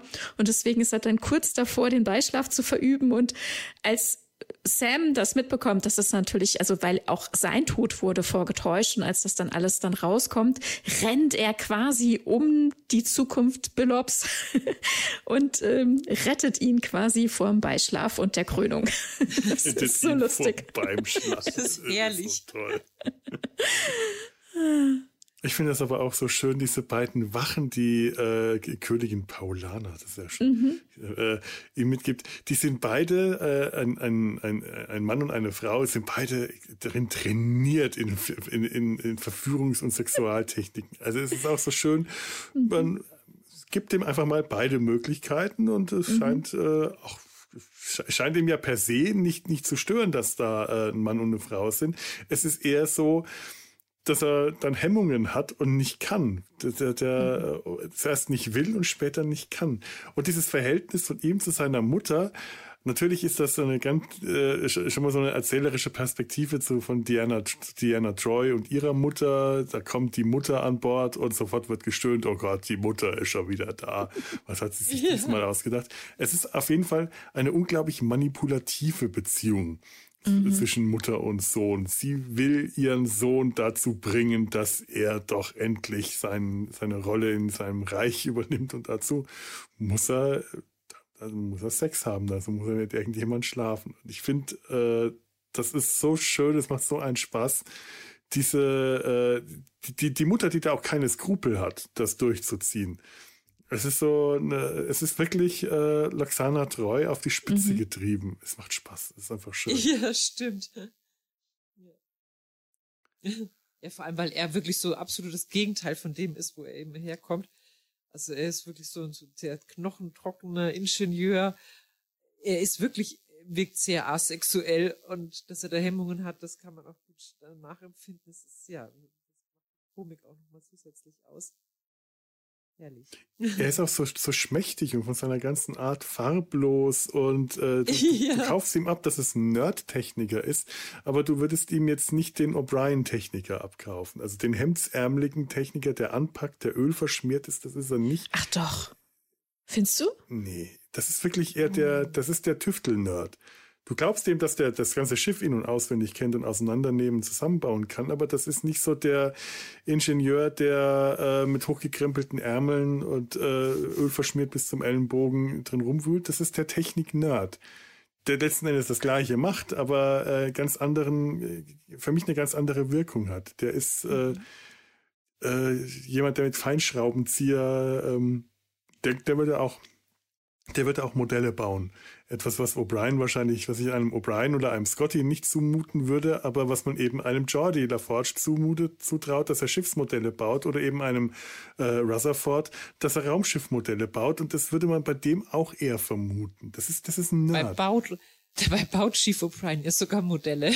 Ja, ja, ja Flaschenschiff stimmt, und so. Stimmt, ne? stimmt, ja, ja. Äh. Genau, bei Billops im Quartier ähm, stehen zum Beispiel, steht zum Beispiel ein Modell vom Warpkern und so weiter und über sein Bett hängen Blaupausen des Schiffes und so. ja, sehr schön. ja. ja. Ja. Ja, viel kann man zu Billops gar nicht sonst sagen, oder? Ja, er ist ähm, nicht so präsent meistens, genau. Ja. Gut, macht aber auch nichts. Wir äh, werden jetzt wahrscheinlich zu den nächsten allen auch nicht mehr so irrsinnig viel sagen, weil wir ja bei den äh, frühen äh, auch schon sehr viel abgegrast haben. Aber ja. dann kommen wir mal zu Shax und äh, da. Ja, zu der einzig wirklichen Liebesbeziehung. kommen wir mal zu Shax und Dr. Tahana direkt, die beiden zusammen. Ist so herrlich. Also äh, Lieutenant Shax ist der Chefingenieur an Bord der USS Cerritos. Am Ende der ersten Staffel stirbt er eigentlich, er opfert sich, gibt sein Leben für Baby Bear Sam Rutherford und kommt dann doch wieder im Laufe der, des Anfangs der zweiten Staffel sehr geheimnisvoll, weil das ja die wichtigen Rollen in Star Trek, also die BrückenoffizierInnen ja quasi immer tun, wie Mariner so schön sagt. Mhm. Mm. Ja, ähm, er ist ähm, Bajoraner, er hat die, Bajo äh, die ähm, kardassianische Besatzungszeit auf Bajor mitgemacht. Er kämpft im Widerstand. Er ähm, ist ein sehr bäriger, großer Mann und hat auch eine große Narbe im Gesicht, die auch sein Auge etwas ähm, blendet, sag ich mal. Also man mhm. nimmt ihm schon sehr ab. Er hat sehr gekämpft in seinem Leben. Er ist auch sehr emotional, haben wir schon angesprochen. Da gibt's äh, viel Traumatisierung in seiner Vergangenheit, genau. Und ähm, ja, Vielleicht gucken wir mal, was gibt es denn da zu Schecks noch zu erzählen? Also einmal äh, wäre da äh, sein Verhältnis zu Major Kira oder beziehungsweise mhm. Colonel Kira zu dem Zeitpunkt. Ja. Die, äh, als sie auf Deep Space Nine kommen, stellt sich raus, die beiden kennen sich, die haben gemeinsam im Widerstand gekämpft und haben da so ein, äh, so ein Ding am Laufen, wer dem anderen mehr schuldet, wer den anderen öfter gerettet hat. Da äh, keiner von den beiden kann es verknusen, wenn äh, der oder die andere ähm, mehr für, die, für, ihn getan hat und äh, nein, ich, du hast nicht, ich, nein, an, an, andersrum, wenn man selber mehr für den anderen, also das ist, nee, wie, warum geht denn das nochmal? ich Jetzt schulde dir was. So. Du hast mein Leben gerettet. Ja, aber da, dann hattest du ja mein Leben gerettet, deswegen ja. schulde ich dir noch was. Nein, nein, aber dann hast du mein Leben gerettet, ich schulde dir noch. Nein, du schuld. Also es geht hin und her, sie sind sich uneins, wer ähm, noch mehr bekommt von dem von der jeweiligen Person. Ne? Also es geht nicht darum, dass man was, dass man sich bereichern will. Im Gegenteil, man will nur geben, geben, geben von beiden Seiten aus. Hm. Genau. Mhm. Und äh, ganz wichtig, Shax und Dr. Teana äh, Claudia, du hast es gerade gesagt, das, das Liebespaar, das große Liebespaar auf der Cerritos. So stark. Das Toll. hat sich ja aber erst entwickelt, ne? Von Anfang ja. an sind die ja. nicht zusammen. Mhm. Ja. Und es ist auch schön, dass sich das entwickelt hat, dass, dass ja. die sich erst gefunden haben, dass es aber dann ziemlich schnell, äh, dass die auch dann, wenn sie sich erstmal gefunden haben, keine Zeit verlieren. Die mhm. gehen zur Sache. Das Sehr ist halt auch einfach mhm. so dieses Alter, wo man weiß, wir haben den ganzen äh, Kennenlernen, Romantikkram, das können wir hinter uns lassen. Finde mhm. ich schön. Passt einfach, ja. passt bei beiden nämlich auch sehr gut zur Persönlichkeit. Ja. Ähm, Dr. Teana, äh, ach ja, da, da könntest du vielleicht auch gerade noch was dazu sagen. Ja, Dr. Teana ist Kaitianerin, das heißt, sie ist eine äh, menschgroße Katze. auch etwas äh, struppig. Also sie hat auch schon viel erlebt im Leben, würde ich meinen. Hat auch eine Narbe und ein, ein bisschen mhm. ein, ein, äh, Outcut im Ohr. Ne? Sie hat schon viel erlebt. Sie ist die Chefin, die Chefärztin des Schiffes und ähm, ist sehr ruppig in ihrem Umgang mit Patientinnen und allen anderen auch. Und was man da vielleicht noch sagen kann, ähm, Tandy, die ja immer sehr darauf bedacht ist, dass alle ihr gut sind und dass sie mit allen gut steht, ähm, thematisiert das natürlich auch immer wieder, ne, dass Dr. Taana sehr ruppig ist und fragt sich, geht das nur mir so? Mag sie mich? Ich bin mir nicht sicher. Aber ja, sie mag sie und ähm, sie verbringen auch Zeit miteinander. Mhm.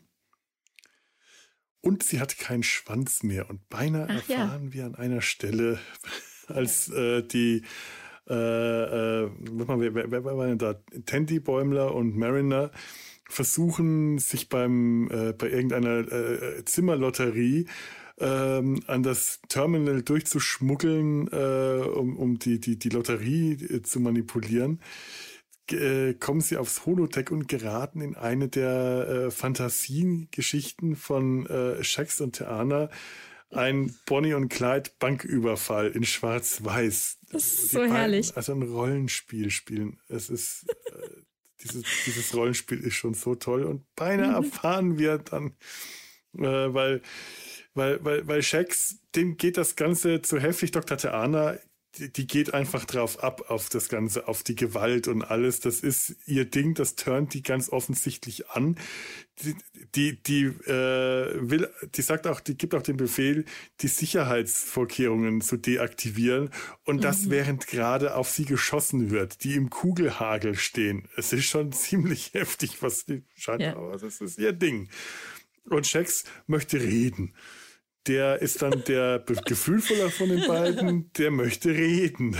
Und, und da erfahren wir dann beinahe, wo sie ihren Schwanz verloren hat. Und Tandy ist unglaublich scharf darauf, das zu erfahren und wird im letzten Moment dann aus dem Bild gezogen. Wir wissen es also bis heute nicht, warum Dr. Theana eine schwanzlose Katze ist. Sehr schade. Ja, sie hat nur so ein Stummelchen, genau, ja. stimmt. Wäre auch interessant, ne, wenn sie da immer mit so einem langen Schwanz, wir hatten ja in, in TAS, mhm. in der animierten Serie aus den 70ern, auch ähm, Lieutenant Emres, mhm. manchmal auf der Brücke sitzen als Kommunikationsoffizierin, die dann immer mit ihrem langen Schwanz äh, so ähm, ja, ich weiß auch nicht, ne? Also die hat dann da immer schöne Bewegungen gemacht. Da mhm. denke ich mir, im Alltag kann das auch interessant sein. Naja. Ja, ich musste immer an die Stelle aus Spaceballs denken, der Möter, der am Schluss in der Bar mit dem Schwanz wedelt und damit unter den Rock von einer der äh, Barbar-Gäste, Gästinnen kommt. Und Entschuldigung, okay. der hat seinen eigenen Kopf, der Schwanz. So ein Schwanz kann also durchaus ein interessantes Eigenleben führen. Ja. Hat sie denn von Anfang an keinen Schwanz? Oder hat mhm, sie den ja. zu Beginn? Nee, hat es sie nicht. Nee. Mhm. Und ich finde das so schön, also von Anfang an in der ersten Staffel, das geht ja von ihr aus. Ne? Sie hat Interesse an Schecks. Ne, als dann rauskommt, äh, dass Mariner äh, die Tochter der Captain ist, geht sie zu ihr und sagt, sag mal, kannst du dich mal bei deiner Mutter nachhören, ob das ein Problem wäre, wenn zwei Führungsoffiziere was miteinander anfangen würden und so. Also sie sie geht so ein bisschen den Weg, ne? Und sie äh, faucht dann schon mal Checks an und so, der weiß noch gar nicht so richtig, wie ihm geschieht. Und als er dann von den Toten zurück ist, und sie hatte ja auch sehr getrauert, das war ein Riesenschock für sie, da gehen die beiden dann, ähm, ja, also wie du gesagt hast, ne, sie sind in einem Alter, wo man nicht mehr irgendwie noch 50 äh, Liebesbriefchen hin und her schreibt und äh, mit Ankreuzen willst du mit mir gehen, Pet äh, rüberschiebt, sondern ne, er ist auch schon mal gestorben und äh, das, ne, also jetzt wird gelebt, heute ist ja. äh, Fakt. Hm. Ja, man weiß ja auch zu Anfang gar nicht, ob er das überhaupt erwidert. Also es geht ja wirklich du sagst, ja. von ihr aus. Und deswegen fand ich das so schön. Es ist fast so eine schöne, herrliche Überraschung, die aber einfach gepasst hat. Ja, die beiden, das passt einfach auch, ne? Auf diesem, ähm, diese eine Szene auf dem Holodeck eben, wo sie dann überrascht werden, da kommt sie ja dann eben raus für den Zuschauer, die beiden sind ein Paar, was ja anscheinend auch schon offensichtlich für die anderen auch so war, also das war jetzt mhm. kein Geheimnis. Und ja, diese Romantik über die über diese gewaltvolle Szene hinweg, also äh, Action-Gewalt scheint die beiden wirklich romantisch anzuziehen. ja, das ja. ist ihr Ding. Mhm. Ja. Gemeinsames Ding.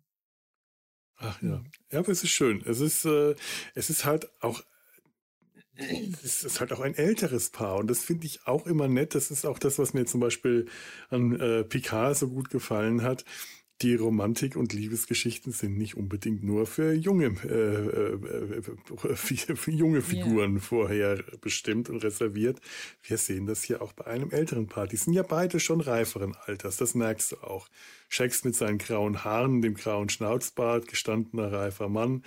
Dr. Theana auch, äh, der merkst du auch das Alter an. Es ist interessant, wie man äh, so eine Katzenfigur ähm, darstellen kann, die würde ich so vom Alter ungefähr äh, Dr. Pulaski ungefähr so zuordnen. So hm. grob schätzungsweise, irgendwo zwischen Dr. Äh, Quascher und Dr. Pulaski. Aber auf jeden Fall, und was merkt man halt, äh, die hat jetzt nicht irgendwie graue Haare oder so, äh, aber man, man sieht ihr an, dass sie einfach kein junges Kätzchen mehr ist. Und das finde ich, ja. das finde ich total gut gemacht. Das ist einfach. Sieht schon so ein bisschen verlebt aus. Auch ja. Die raue Stimme, die dunkle. Mhm.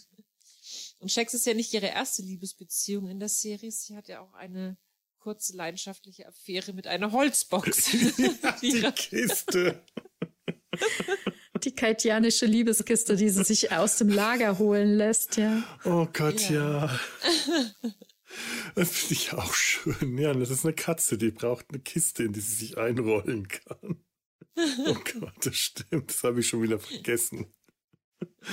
Oh. Ja, das sind ähm, ja alles, alles äh, äh, neue Beziehung, die es so auch noch gar nicht gab in, in Star Trek. Also das ist, glaube ich, auch die erste Beziehung zwischen einem Humanoiden und einer, ja, ich, man kann nicht sagen, dass sie humanoid ist, sie ist ja eine, eine Katze. Ja. Also zwischen einem Humanoiden und einem, einer Nicht-Humanoiden. Ne? Gab eine interspezielle so? Beziehung. Ja. Oder natürlich auch zwischen einer, äh, zwischen einer Katze und einer Holzbox. Obwohl ich glaube, das ist eher so in die ja, Richtung äh, wie Sexspielzeug, ja. ja, also wie dieses, äh, kannst du dich noch an dieses grüne Rubbelpolster von unserem Hund erinnern? Und der Trixie, ja. ja, ungefähr so wie dieses grüne Polster oder wie die Jogginghose vom Ricky von dem Hund unserer Cousine. Unsere Cousine. Ja, der hatte eine, der Ricky hatte eine Jogginghose. Das war ein Yorkshire Terrier und das war wahrscheinlich auch seine große Liebe. Ungefähr okay. so dürfte das mit der Holzkiste sein. Ja, aber Jax und, und, und Tiana, das ist so eine Beziehung, die es eben bei Star Trek so noch nicht vorgekommen ist. Zumindest kann ich mich nicht oft an sowas erinnern. Wüsste ich jetzt aus dem Stand äh, nicht so oft. Ich, ich, ich denke, es muss es irgendwo auch mal gegeben haben. Ich kann es mir nicht vorstellen, dass es komplett nicht der Fall war, aber es ist schon was Besonderes auf jeden Fall. Ja. Es wurde mal ja, darüber geredet. Ich glaube, mhm. ähm, hat einmal ähm, in einer Folge darüber geredet. Das ging damals um die eine Folge, ähm, das Melora-Problem. Also hier eine Melore, die im Rollstuhl saß und eine Beziehung zu Dr. Bashir angefangen hatte. Und ähm, und da ging es eben darum, dass, äh, da hat sie erzählt, dass sie ein Wesen kannte, was in einer ganz anderen Atmosphäre gelebt hat als ein anderes Wesen. Und die waren sehr unterschiedlich von ihrer Rasse und die haben eben eine lebenslange Liebesbeziehung eingegangen. Aber dass man es wirklich mal gesehen hat, gab es so, glaube ich, noch nicht. Also zumindest in Deep Space Nine haben wir Anleihen in die Richtung, ne? Dass es so Interspezies ja. äh, Liebschaften gab oder Beziehungen. Also ich finde allein ja, ja schon ähm, Jetsia und Worf, dass die geheiratet haben, das fand ich ein ganz tolles Paar, wo man am Anfang ja. vielleicht nicht gedacht hätte, dass die so gut mhm. passen. Ne? Wobei man oh, jetzt allerdings auch bei einer Zeichentrickserie äh, immer sagen muss, der Unterschied ist dann nicht ganz so groß, mhm. weil diese Figuren äh, einfach von der, vom ganzen Design her leichter zusammenpassen, als wenn du jetzt, äh, was weiß ich, also, äh, ja, äh, Deep Space Nine, Dex und Morn, das, äh, es ist immer mhm. noch eine, eine komische Vorstellung. Ähm, aber es liegt halt dann auch an der extremen Maske, die äh, äh, der, der, der Schauspieler von Morn hatte, dass man sich schwerer vorstellen kann. Dagegen ist das hier eine, äh, sprengt das hier keinerlei, keine Vorstellungen von mir. Das war einfach, das sind einfach zwei Charaktere, zwei Figuren, die ja. so wie sie gezeichnet sind, hervorragend zueinander passen und eigentlich mhm. gar keine so großen Unterschiede äh, für mich aufweisen. Ja. Also habe ich tatsächlich gar nicht so extrem wahrgenommen, aber äh, es stimmt nee, schon. Von, Unterschieden her, vom, vom Charakter her passen die beiden wirklich perfekt zusammen. Ja. Nee, ich fand auch optisch, dass sie tatsächlich nicht so einen großen Unterschied. Aber wahrscheinlich habe ich auch einfach Dr. Theana sehr schnell einfach Fast, äh, ja. akzeptiert. Also, dass es was Besonderes ist. Es ist ja schon eine Kaitianerin an Bord zu haben, ist ja schon was Besonderes, weil wir sowas einfach extrem selten gesehen haben. Zum letzten Mal auch in der Zeichentrickserie in den 70ern. Ja das ist im ersten Moment schon äh, ein ganz besonderes Ding gewesen. Hoppla, huch, das ist eine Katze. Das ist sowas. Mhm. Das ist aber äh, ein Ding. Und ganz schnell war das halt einfach Dr. Theana und nicht mehr die Katzenfrau. Ja, ansonsten waren sie halt in Realverfilmungen tatsächlich halt in den mhm. Filmen nur im Hintergrund, ne? Keine Sprechrollen. Ja. Mhm. Ja, das stimmt. Ja. Ist natürlich auch immer eine Sache, es ist viel aufwendiger von der Maske und allem her und äh, äh, ne, ne, ne, ein, ein, ein Kaitianer oder eine Kaitianerin mit dem ganzen Fell und allem wäre nochmal so viel aufwendiger als beispielsweise Worf mit dem Klingonen-Make-up. Das kannst du in der Hauptrolle bei einer Fernsehserie so ohne weiteres gar nicht stemmen. Also das würde man dann wahrscheinlich eher auch schon ich deswegen denke, nicht gemacht ja. haben. Ja, ja, also vor allem damals, ne? Also hm. ich denke, heute geht es vielleicht noch ganz ja. gut, aber das halt auch, dass es nicht äh, lächerlich wirkt, ne, mit dem Fell und so. Hm. Ja. Mhm. Das hatte, da hat man damals bestimmt, also früher einfach noch mal mehr Probleme gehabt. Ja, das stimmt. Ja, ich denke, damit sind wir auch bei Dr. Theana durch. Ihr Verhältnis zu Tandy haben wir besprochen. Ich wüsste jetzt nicht, ob es da sonst noch so große Sachen gibt. Ähm, gehen wir noch mal ein bisschen weiter. Kommen wir zu Commander Jack Ransom. Ransom? Ransom. Ransom. Ransom. Nimm am Ende, genau. Da gibt es noch ein paar Kleinigkeiten zu ergänzen, würde ich sagen. Ja, ähm, wir haben ja schon viel über ihn gesprochen. Also Jack Ransom, Commander, erster Offizier der Cerritos, rechte Hand der Captain. Er ist Mensch, er ist leidenschaftlicher Bodybuilder. Es ist ihm sehr wichtig, gut auszusehen und schlagkräftig zu sein. Und im Zweifel reißt er auch ganz selbstlos sein Shirt auseinander, so wie wir das kennen von früher mit Captain Kirk.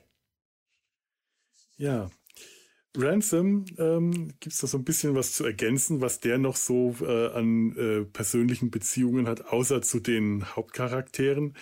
Ähm, Ransom hat drei beste Freunde. Neben dieser Hawaiianer-Gruppe hat er nämlich noch eine Gruppe, seine Besties, ja. seine besten Freunde. Das erkennen wir, es wird an dem Moment äh, in der Folge, in der äh, äh William Bäumler stirbt und Ransom kurz mit Mariner spricht, wie geht's eigentlich Bäumler? Äh, und er sagt, William ist gestorben, ja, kümmern Sie sich um ihn, der braucht jetzt seine Freunde. Also in solchen Momenten, da mhm. zeigt er auch wirklich ziemlich viel Einfühlungsvermögen. Ja. Er sagt, in solchen Momenten ähm, brauche ich den Halt meiner besten Freunde. Und dann zeigt er auf einem Pad ein Bild, dass die besten Freunde, und das finde ich faszinierend, ist einmal ja. Honus, der Bartender, dann Pfleger Westlake und Matt der Wal, einer von den Walen aus dem äh, aus, aus den äh, wie heißt das Citarian ähm, äh, Citizen Ops, also die die ähm, nee, Meeressäuger. Citizens sind Bürger. Citarian? Citizen, echt? Oh je. Nee, ich, ich, ich kann es jetzt nicht mehr nee, aussprechen. Ne? Genau. genau, also es gibt ja die Meeressäuger-Ops, ja. Mhm. Und ich finde daran einfach bemerkenswert, dass seine besten Freunde nicht andere Mitglieder der Führungsoffiziere sind, sondern ganz einfach irgendwelche Leute. Ganz normal ein Bartender, ein Pfleger und einer der Wale.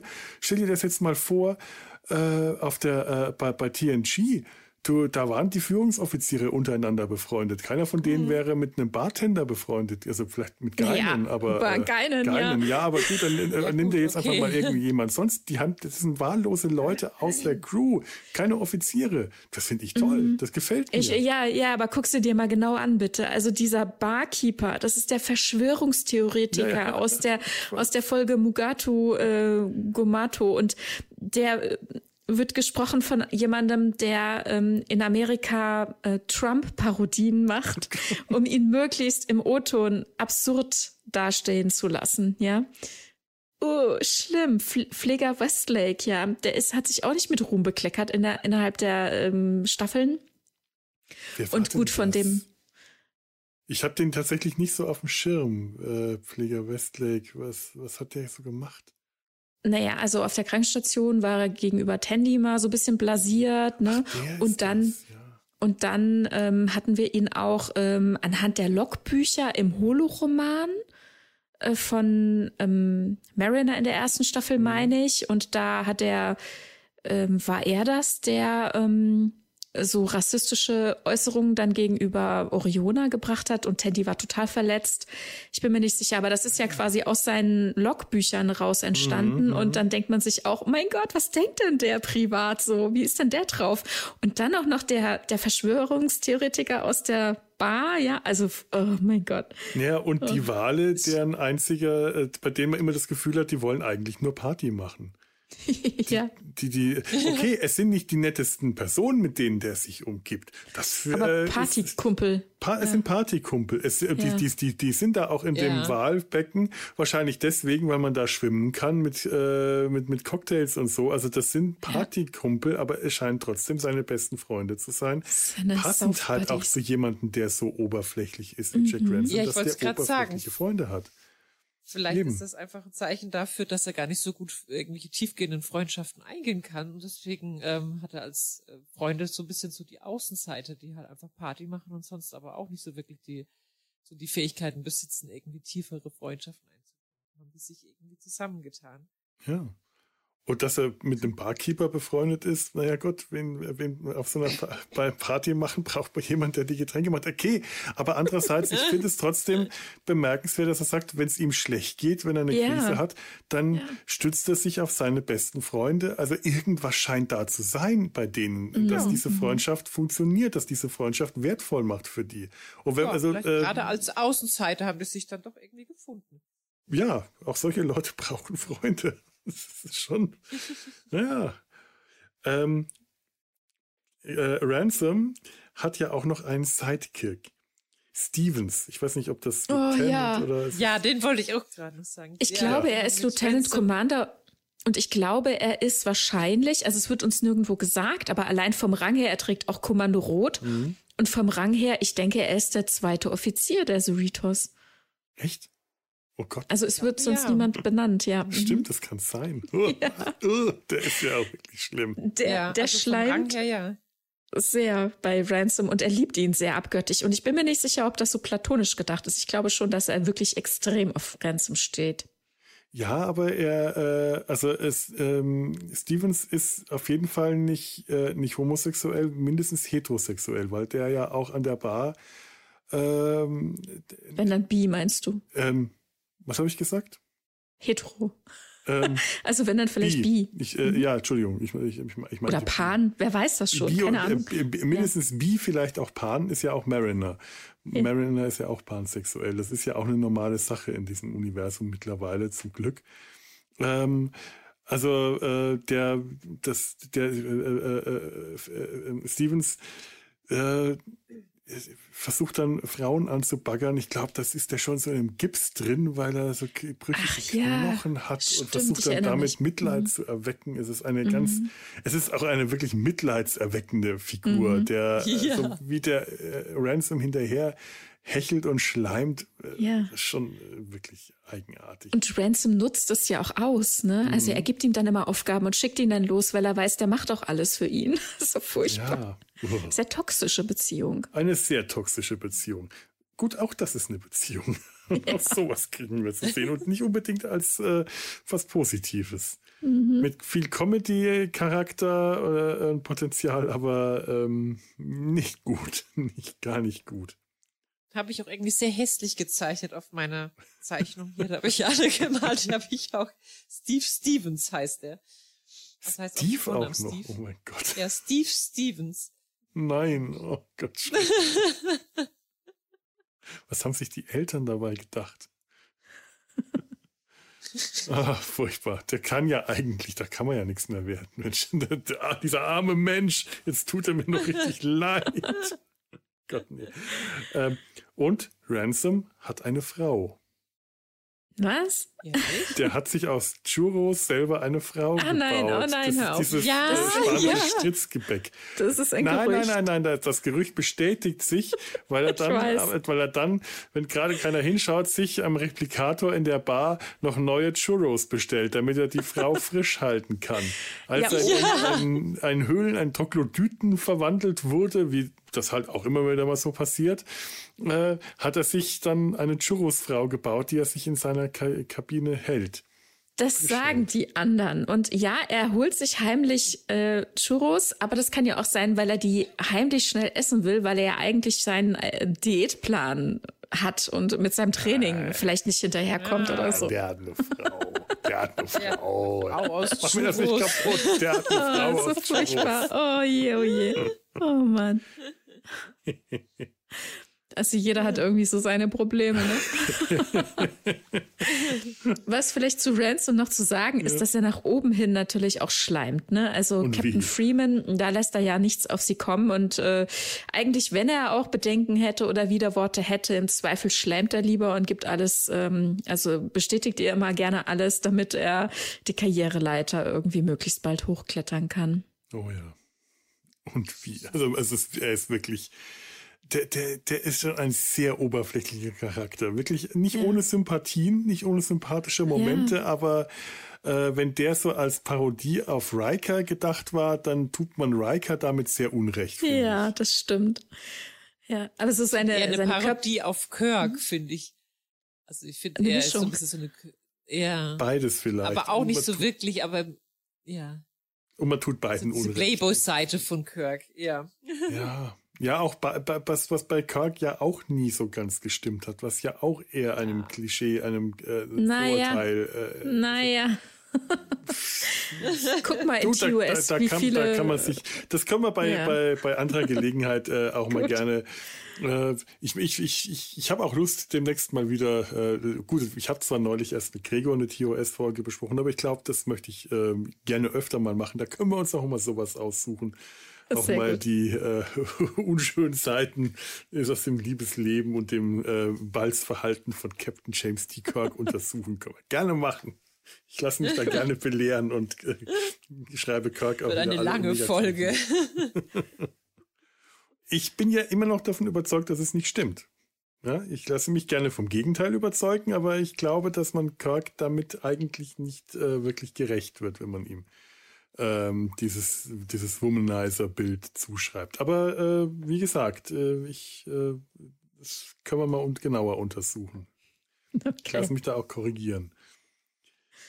Ähm, ja, ja, kommen wir doch mal direkt zu Captain Freeman. Das ist dann so der familiäre Abschluss. Wir haben bei ähm, Mariner angefangen, die nicht den gleichen Nachnamen wie ihre Eltern hat. Wissen wir eigentlich warum?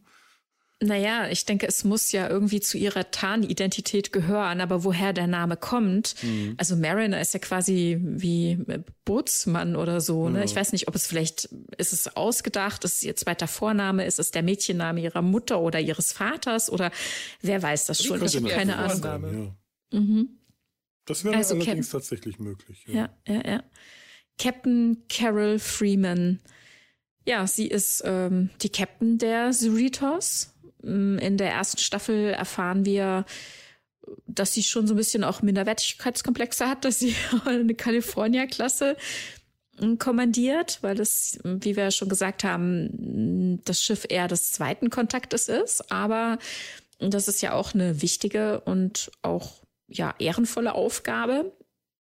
Und äh, ja, was können wir zu ihr sagen? Wir haben schon gesagt, äh, sie ist äh, scheinbar noch verheiratet ne, mit ähm, Admiral Freeman, dessen Vornamen ich jetzt gar nicht greifen Alonso. kann. Alonso. Ach, Alonso, natürlich.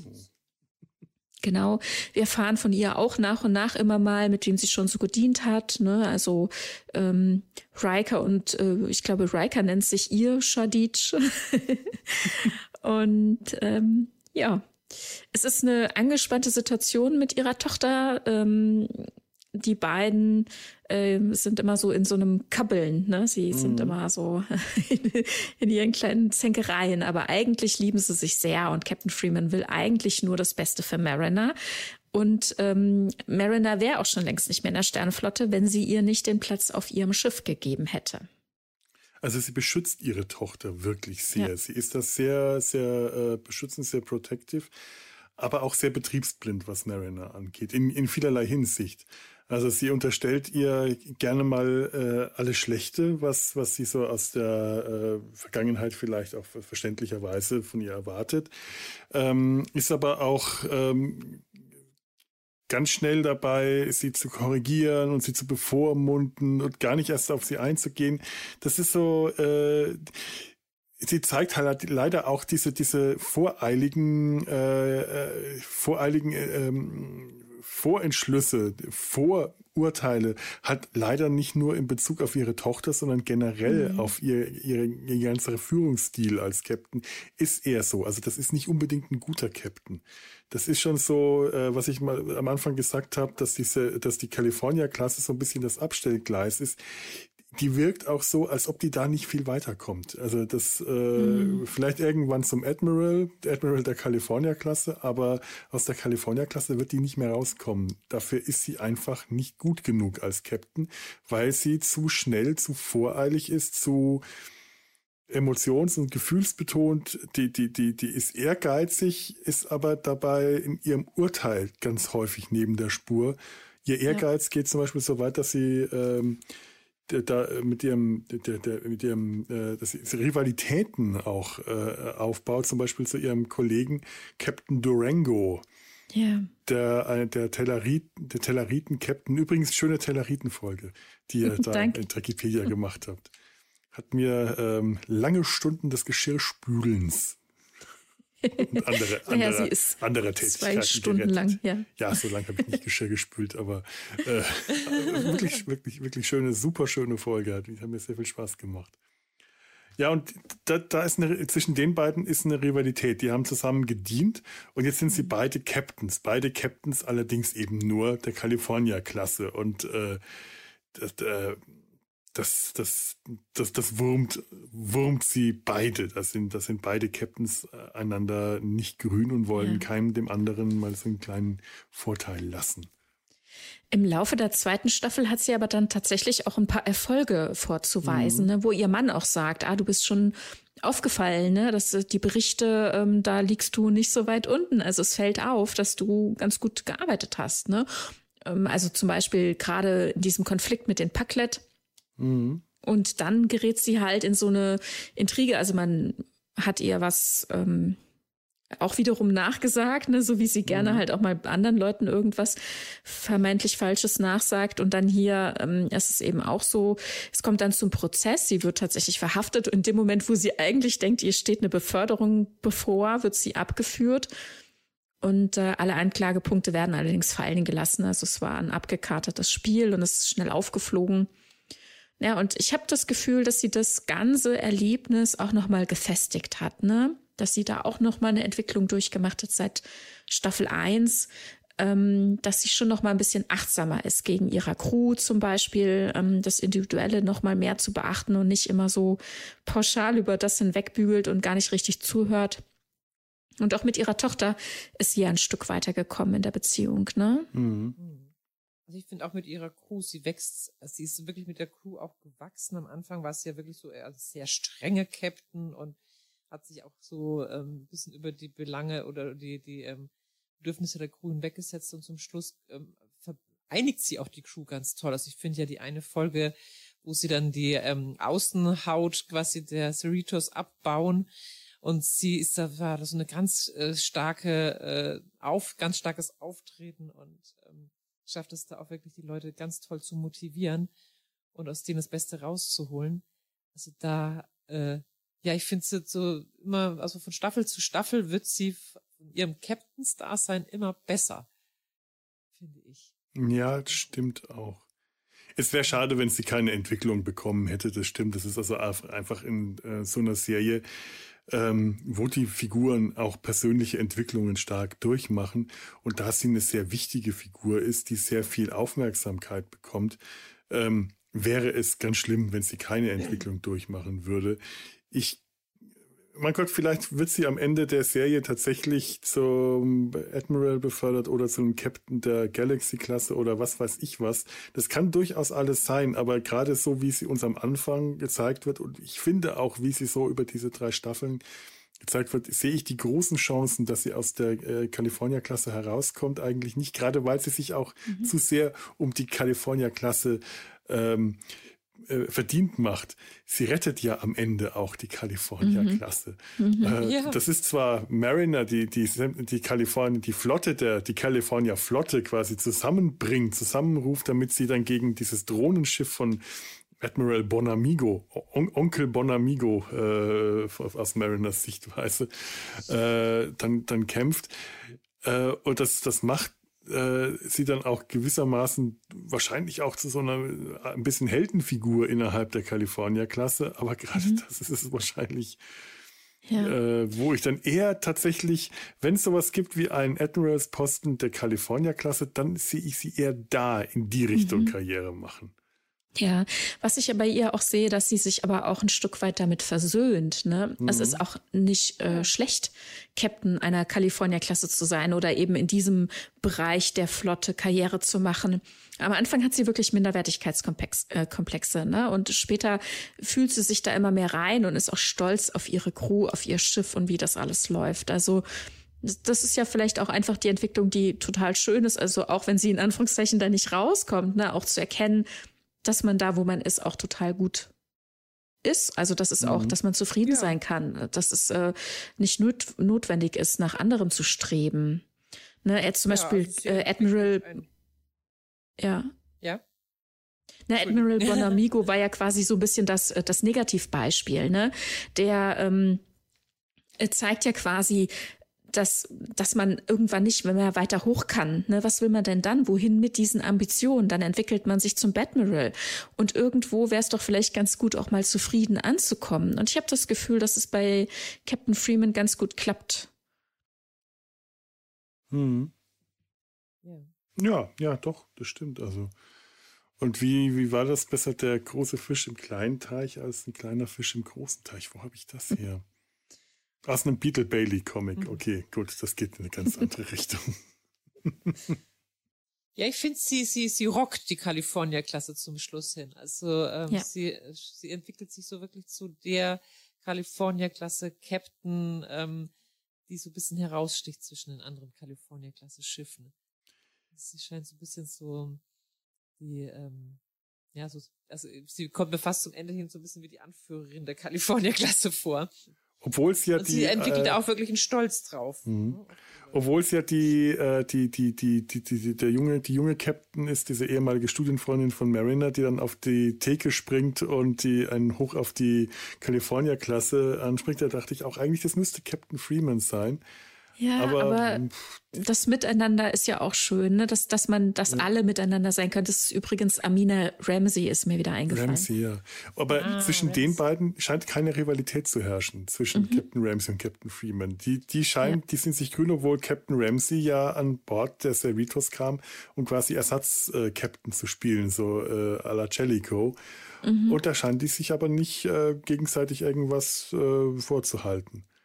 Nee, nee, genau. Das ist ein ganz anderes Verhältnis. Ne? Mhm. Ne? Also in dem Moment war ja Captain Freeman auch auf einer Geheimmission. Ja. Ne? Und ähm, Captain Ramsey hat sich da ja auch nicht wie Jellicoe zum Beispiel aufgeführt. Also von daher mhm. ist zwischen denen alles in Ordnung. Mit Captain Durango, dem Telleriten, ist es irgendwie anders. Die kennen sich von früher. Die haben irgendwie schon damals ein Hühnchen miteinander zu rupfen gehabt. Ich weiß es nicht. Vielleicht ist es auch ein bisschen kulturell, ne? So dieses Telleritische, dass sie da versucht zu bedienen oder mit dem sie mhm. nicht gut umgehen kann. Ich bin mir nicht sicher. Ja, schwer, schwer zu sagen, weil du hattest das äh, bei, äh, ihr hattet da in Trekipedia ja wirklich über, lange über die Telleriten geredet und da ist mir auch dann aufgefallen, diese typischen äh, Klischee-Merkmale, die man Telleriten so zuschreibt, das vermeintlich streitlustige, direkte, offene, das vermisse ich bei diesem Captain tatsächlich auch etwas. Der, mhm. äh, äh, also es, es ist ja nicht gesagt, dass alle Telleriten streitlustig sein müssen, nur weil das das äh, die Klischeevorstellung noch aus TOS oder Enterprise ist. Aber der hier ist es tatsächlich ähm, wirklich sehr wenig. Der hat allerdings mhm. andere ähm, Eigenschaften, die vielleicht auch telleritisch sind. Also es muss ja auch nicht jeder das typische äh, Klischeebeispiel der, der Eigenschaften für dieses Volk sein. Das ist ja auch so ein Ding, nicht jeder Klingone muss super klingonisch sein äh, und nicht jeder Tellerit muss super telleritisch sein, weil es sowas auch nicht gibt. Nicht jeder Mensch ist mhm. ja, Menschen sind ja auch nicht alle gleich. Ja. Also äh, verpasst das schon ganz gut. Ich habe bei äh, Captain Freeman auch das Gefühl, zumindest von den Captains, die wir gesehen haben, dass sie älter ist als die meisten anderen. Bei Durango mhm. kann ich es nicht sagen, der ist schwer mhm. altersmäßig einzuschätzen, aber die meisten wirken jünger. Mhm. Äh, vielleicht hat sie dann jetzt so eine so ein bisschen so eine Mutterfiguren-Status äh, bekommen, so eine Mutterrolle für die anderen. Aber ich weiß nicht. Ich, ich glaube, mit Mutterrollen habe ich es gerade. Das, das macht die Folge mit einem. Übrigens, Mutterrolle. Ich, ich habe hier gerade eine, eine äh, Notiz über Captain Freeman. Da steht Mutter, Violinsolo, Requiem for a Hug. Und ich dachte, was? Ist mir aufgefallen, ist, nee, das hat nicht zu zu Bäumler, Bäumler. aufgeschrieben. Ja. Ich, wir erfahren nämlich etwas über Bäumlers Mutter, dass er ein Violinsolo geschrieben hat, Requiem für eine Umarmung. Mhm. Der arme Junge.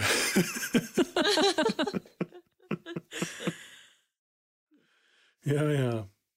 Ja, sie ignoriert ihn ja auch immer sehr gut, finde ich. Also er will ja, Bäumler will immer Captain Freeman imponieren. Das stimmt.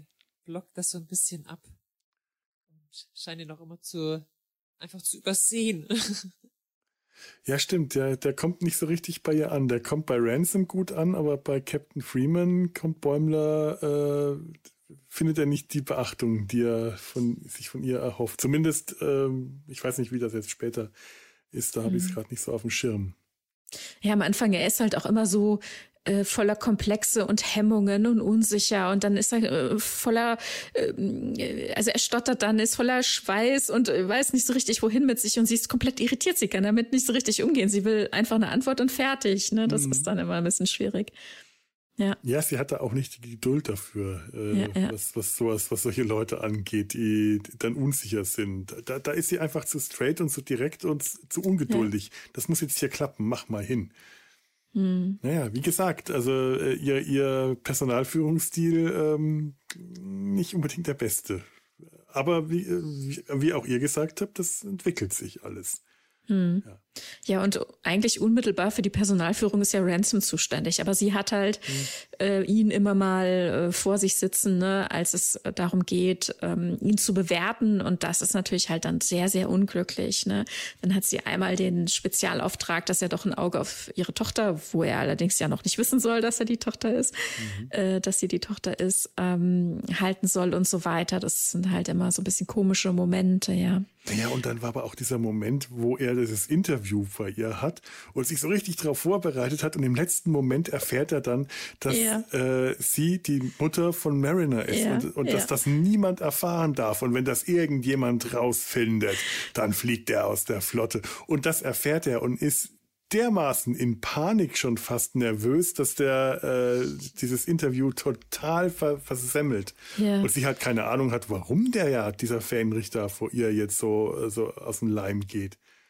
Ja, ja er kann sich, das ist halt sein Thema, ne? Er kann sich halt von Dingen da nicht frei machen. Jemand anders würde denken, okay, ich drücke das jetzt mal gerade weg, ich mache jetzt hier mein Ding, aber das, das ist eben nicht. Und er ist halt noch nicht so weit und deswegen, ja, ist dann das Ergebnis eben von diesem Gespräch auch so. Aber wir waren jetzt eigentlich bei Captain Freeman, ich möchte mal so ein bisschen drauf gucken. Also ja am Anfang ähm, ist ja super viel Spannung mit ähm, der Tochter, also mit Beckett Mariner, ne? Und dann irgendwann ist, ist ist es raus, ne? Alle wissen, aha, sie ist die Tochter. Dann findet sich die Beziehung ja zu Ransom nochmal ganz neu, weil der weiß ja dann plötzlich auch nicht mehr, wie er mit allen umgehen soll. Ne? Ist total verunsichert, ist auch sehr lustig. Und ähm, vor allem dann ähm, auch nochmal interessant, wo Freeman für sich ja auch feststellt, das ist, äh, das ist was, wo ja viele ähm, Sternflottencharaktere immer wieder hadern, dass die Sternflottenregularien halt auch manchmal einfach Grenzen aufzeigen, wo man dann in der Praxis draußen im, im wahren Leben feststellt, die passen hier nicht oder wir müssten, äh, wir müssten flexibler sein oder ich möchte hier anders handeln, aber eigentlich die Vorschriften lassen es nicht zu. Und damit hadert sie auch sehr und äh, merkt halt, dass ähm, ihre Tochter halt jenseits der Regeln häufig agiert und gibt ihr dann so einen Freifahrtschein. Ne? Du darfst machen, mach du mal dein Ding, ich unterstütze dich, ich deck dich. Ne?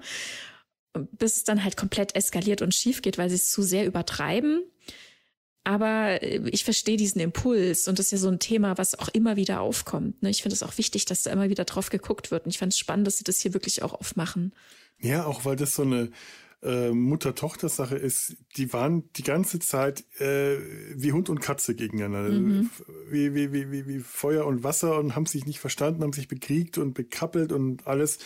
Und äh, wer weiß schon, wie lang, äh, wahrscheinlich so ab der Pubertät bis dahin. Ja immer ja. wieder und das nagt an beiden. Und in dem Moment, wo sie sich zusammen gefunden haben und sagen so, jetzt stehen wir zueinander, wir sind Mutter, Tochter und wir machen das jetzt zusammen, dann wollen ja beide auf Biegen und Brechen, dass das gut geht. Und die machen das, obwohl sie beide drunter leiden. Beide, du merkst beiden an am Anfang der zweiten Staffel, wie wenig die damit umgehen können, wie schrecklich die das beide finden, aber sie wollen es, mhm. weil sie mhm. sich jetzt gerade wieder gefunden haben und sich Mühe geben wollen, damit das funktioniert. Und äh, das ist auch einfach, äh, das, das, das gehört halt auch einfach dazu. Und dass sie dann, als sie dann begreift, das klappt nicht, aber ich will jetzt auch nicht wieder die böse Bestrafermutter sein, dann mhm. gebe ich mhm. das lieber an Ransom ab. Der kann dich bestrafen, der kann das ja. machen, was ich nicht nicht, nicht kann, eigentlich nicht will. Hm, hm. Ja.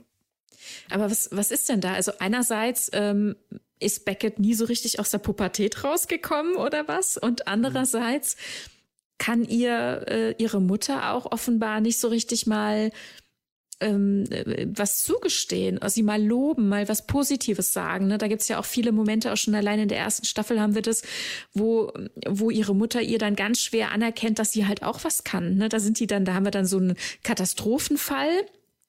Eben mhm. weil zum Beispiel Captain Freeman mit äh, Captain Durango äh, gerangelt hat, haben sie jetzt einen Katastrophenfall. Das ganze Schiff ist ähm, äh, also es ist alles ganz schlimm und sie sind zusammen eingesperrt und müssen halt beide irgendwie aus dieser Situation, also wieder so wie Katastrophe auf der Enterprise, es gibt verschiedene Szenarien und alle sind irgendwie so für sich isoliert und ähm, dann kann Captain Freeman auch ganz schwer eingestehen, dass Mariner durchaus auch mal recht haben kann, dass die Fähigkeiten hat, dass die was weiß, dass die ähm, gut ist in dem, was sie tut. Ne? Also sie wird dann wie, wie so ein kleines Kind behandelt und das ist, äh, wirft sie ihr dann ja auch vor. Und dann, als sie sie dann mal machen lässt, dann sieht sie es auch und gibt ihr dann auch mal Anerkennung. Aber es ist halt nicht nachhaltig. Also die haben beide irgendwie so ihr Ding miteinander laufen und ähm, es ja. ist wirklich eine schwierige Beziehung. Ne?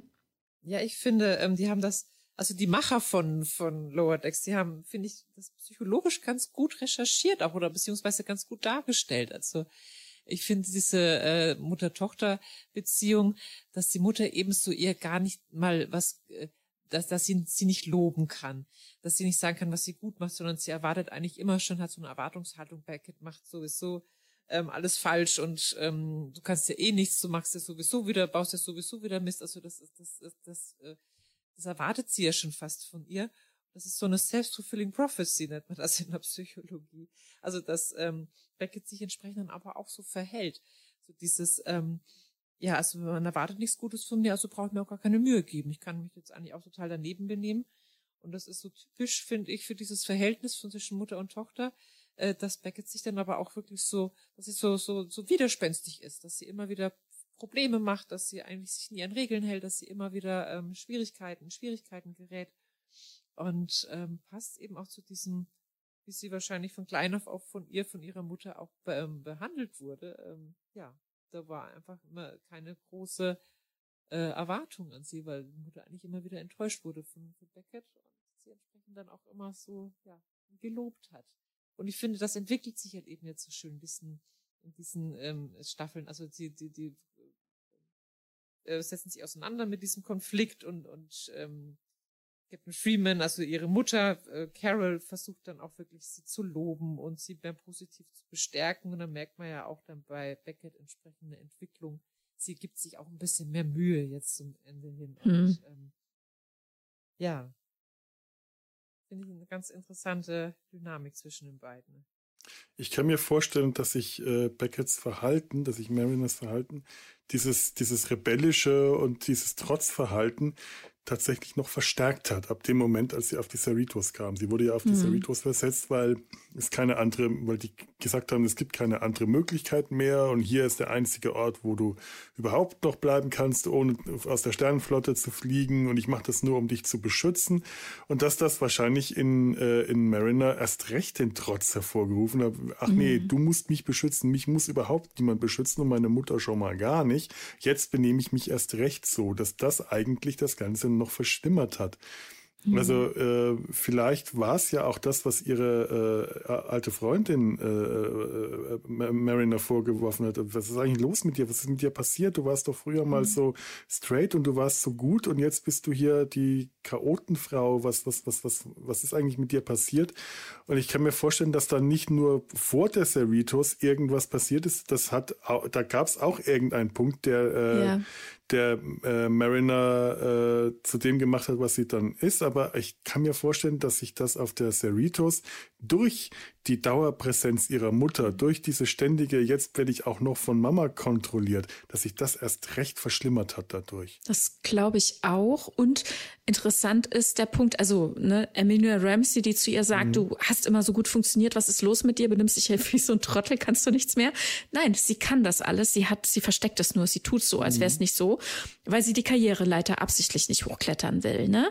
Und dann, ich frage mich halt die ganze Zeit, wir wissen, sie hat vorher schon ein paar verschiedene Stationen durchlaufen und nicht alle davon waren quasi strafversetzt. Aber was war denn der ausschlaggebende Punkt? Das haben sie uns nach wie vor nicht erzählt dass sie degradiert wurde. Was ist damals passiert? Und ich könnte mir vorstellen, dass das so eine ähnliche Geschichte ist wie damals zum Beispiel mit Rolaren. Ne? Mhm. Es gab irgendwie einen Außeneinsatz, Leute sind gestorben und sie redet da nicht drüber, was genau passiert ist. Also sie bringt nichts zur Verteidigung äh, vor.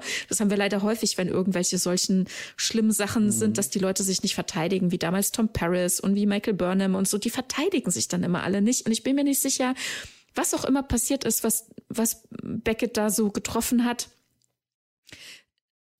da gibt's vielleicht auch wieder so eine unausgesprochene Problematik oder so, keine Ahnung. Auf jeden Fall war sie auch an anderer Stelle so lustgesteuert und, und gegen alle Regeln, zum Beispiel auf Deep Space Nine. Das muss ja irgendwie auch so gelaufen sein, dass da auch, ne, wir wissen, mit, Qua mit Quark hat er da, hat sie da so ähm, Dinge am Laufen, wo, wo wir genau wissen, na, da sind noch so Rechnungen offen, aber auf dieser anderen Raumstation, wo sie mal angedockt hatten, wo dann gleich jemand gesagt hat, oh, Beckett Mariner ist wieder da. Ne, und dann hat sie sofort mhm. Leute hinter sich herhetzen, die, die noch in Rechnung äh, mit ihr offen haben und so weiter. Aber was ihren Dienst betrifft, da war sie eigentlich funktional und total gut. Aber irgendwo ist da ein Bruch. Das muss uns, glaube ich, noch erzählt werden. Mhm, ja, ich glaube auch. Mhm. mhm. Ja Gott, es wird ja auch noch hoffentlich einige Staffeln geben. Oh ja, ich hoffe sehr. Mal gespannt. Mhm. Ja, und ich glaube, mit der Hoffnung sind wir auch am Ende. Ich sehe nämlich ja. gerade so in die Kamera. Die Claudia macht die gleichen Rückenschmerzenbewegungen wie ich. Wahrscheinlich alle mal ganz froh, wenn wir wieder von diesen Stühlen aufstehen können. War jetzt auch eine äh, lange Folge heute ich glaube, wir haben die Crew der Cerritos ganz gut durch. Wir haben wahrscheinlich auch wieder einiges vergessen und es so viele kleine Nebencharaktere, die wir jetzt einfach mal unter den Tisch fallen. Ja, tatsächlich.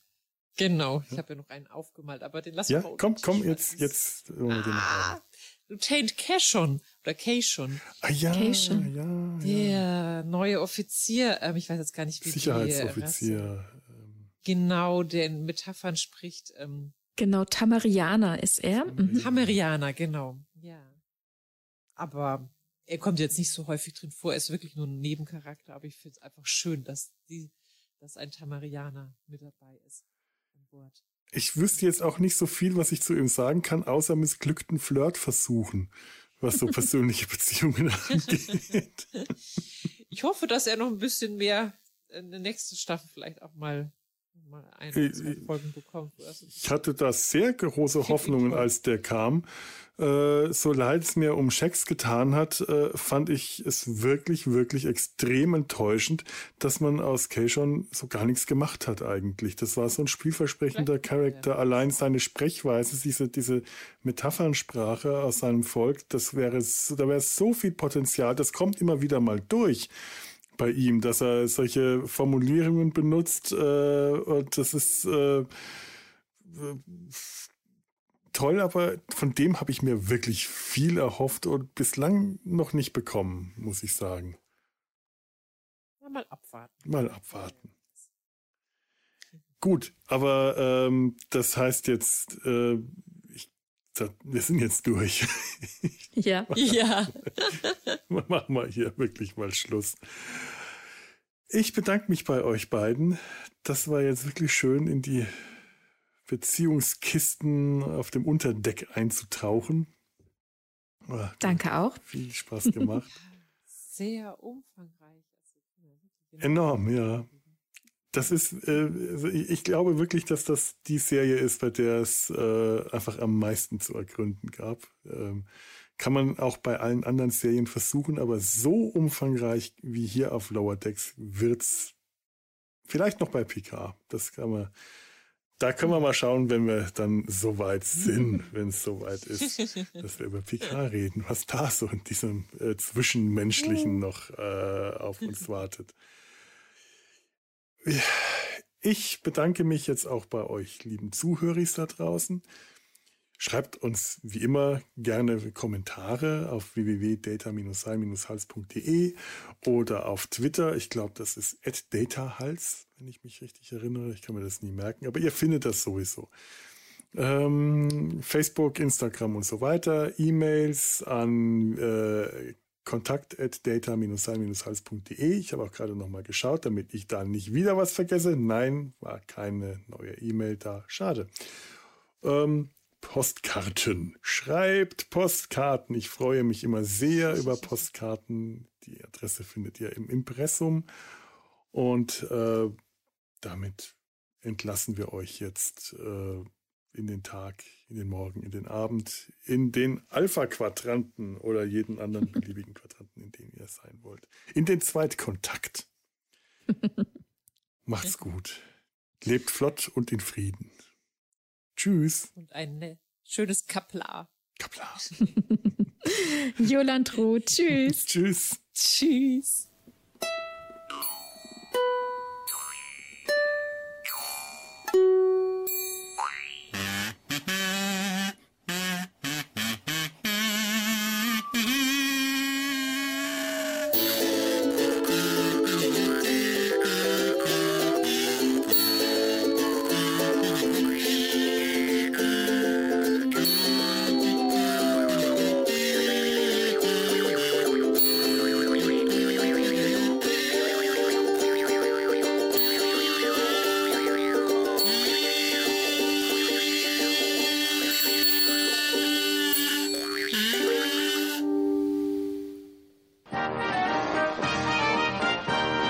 Des Podcast Imperiums.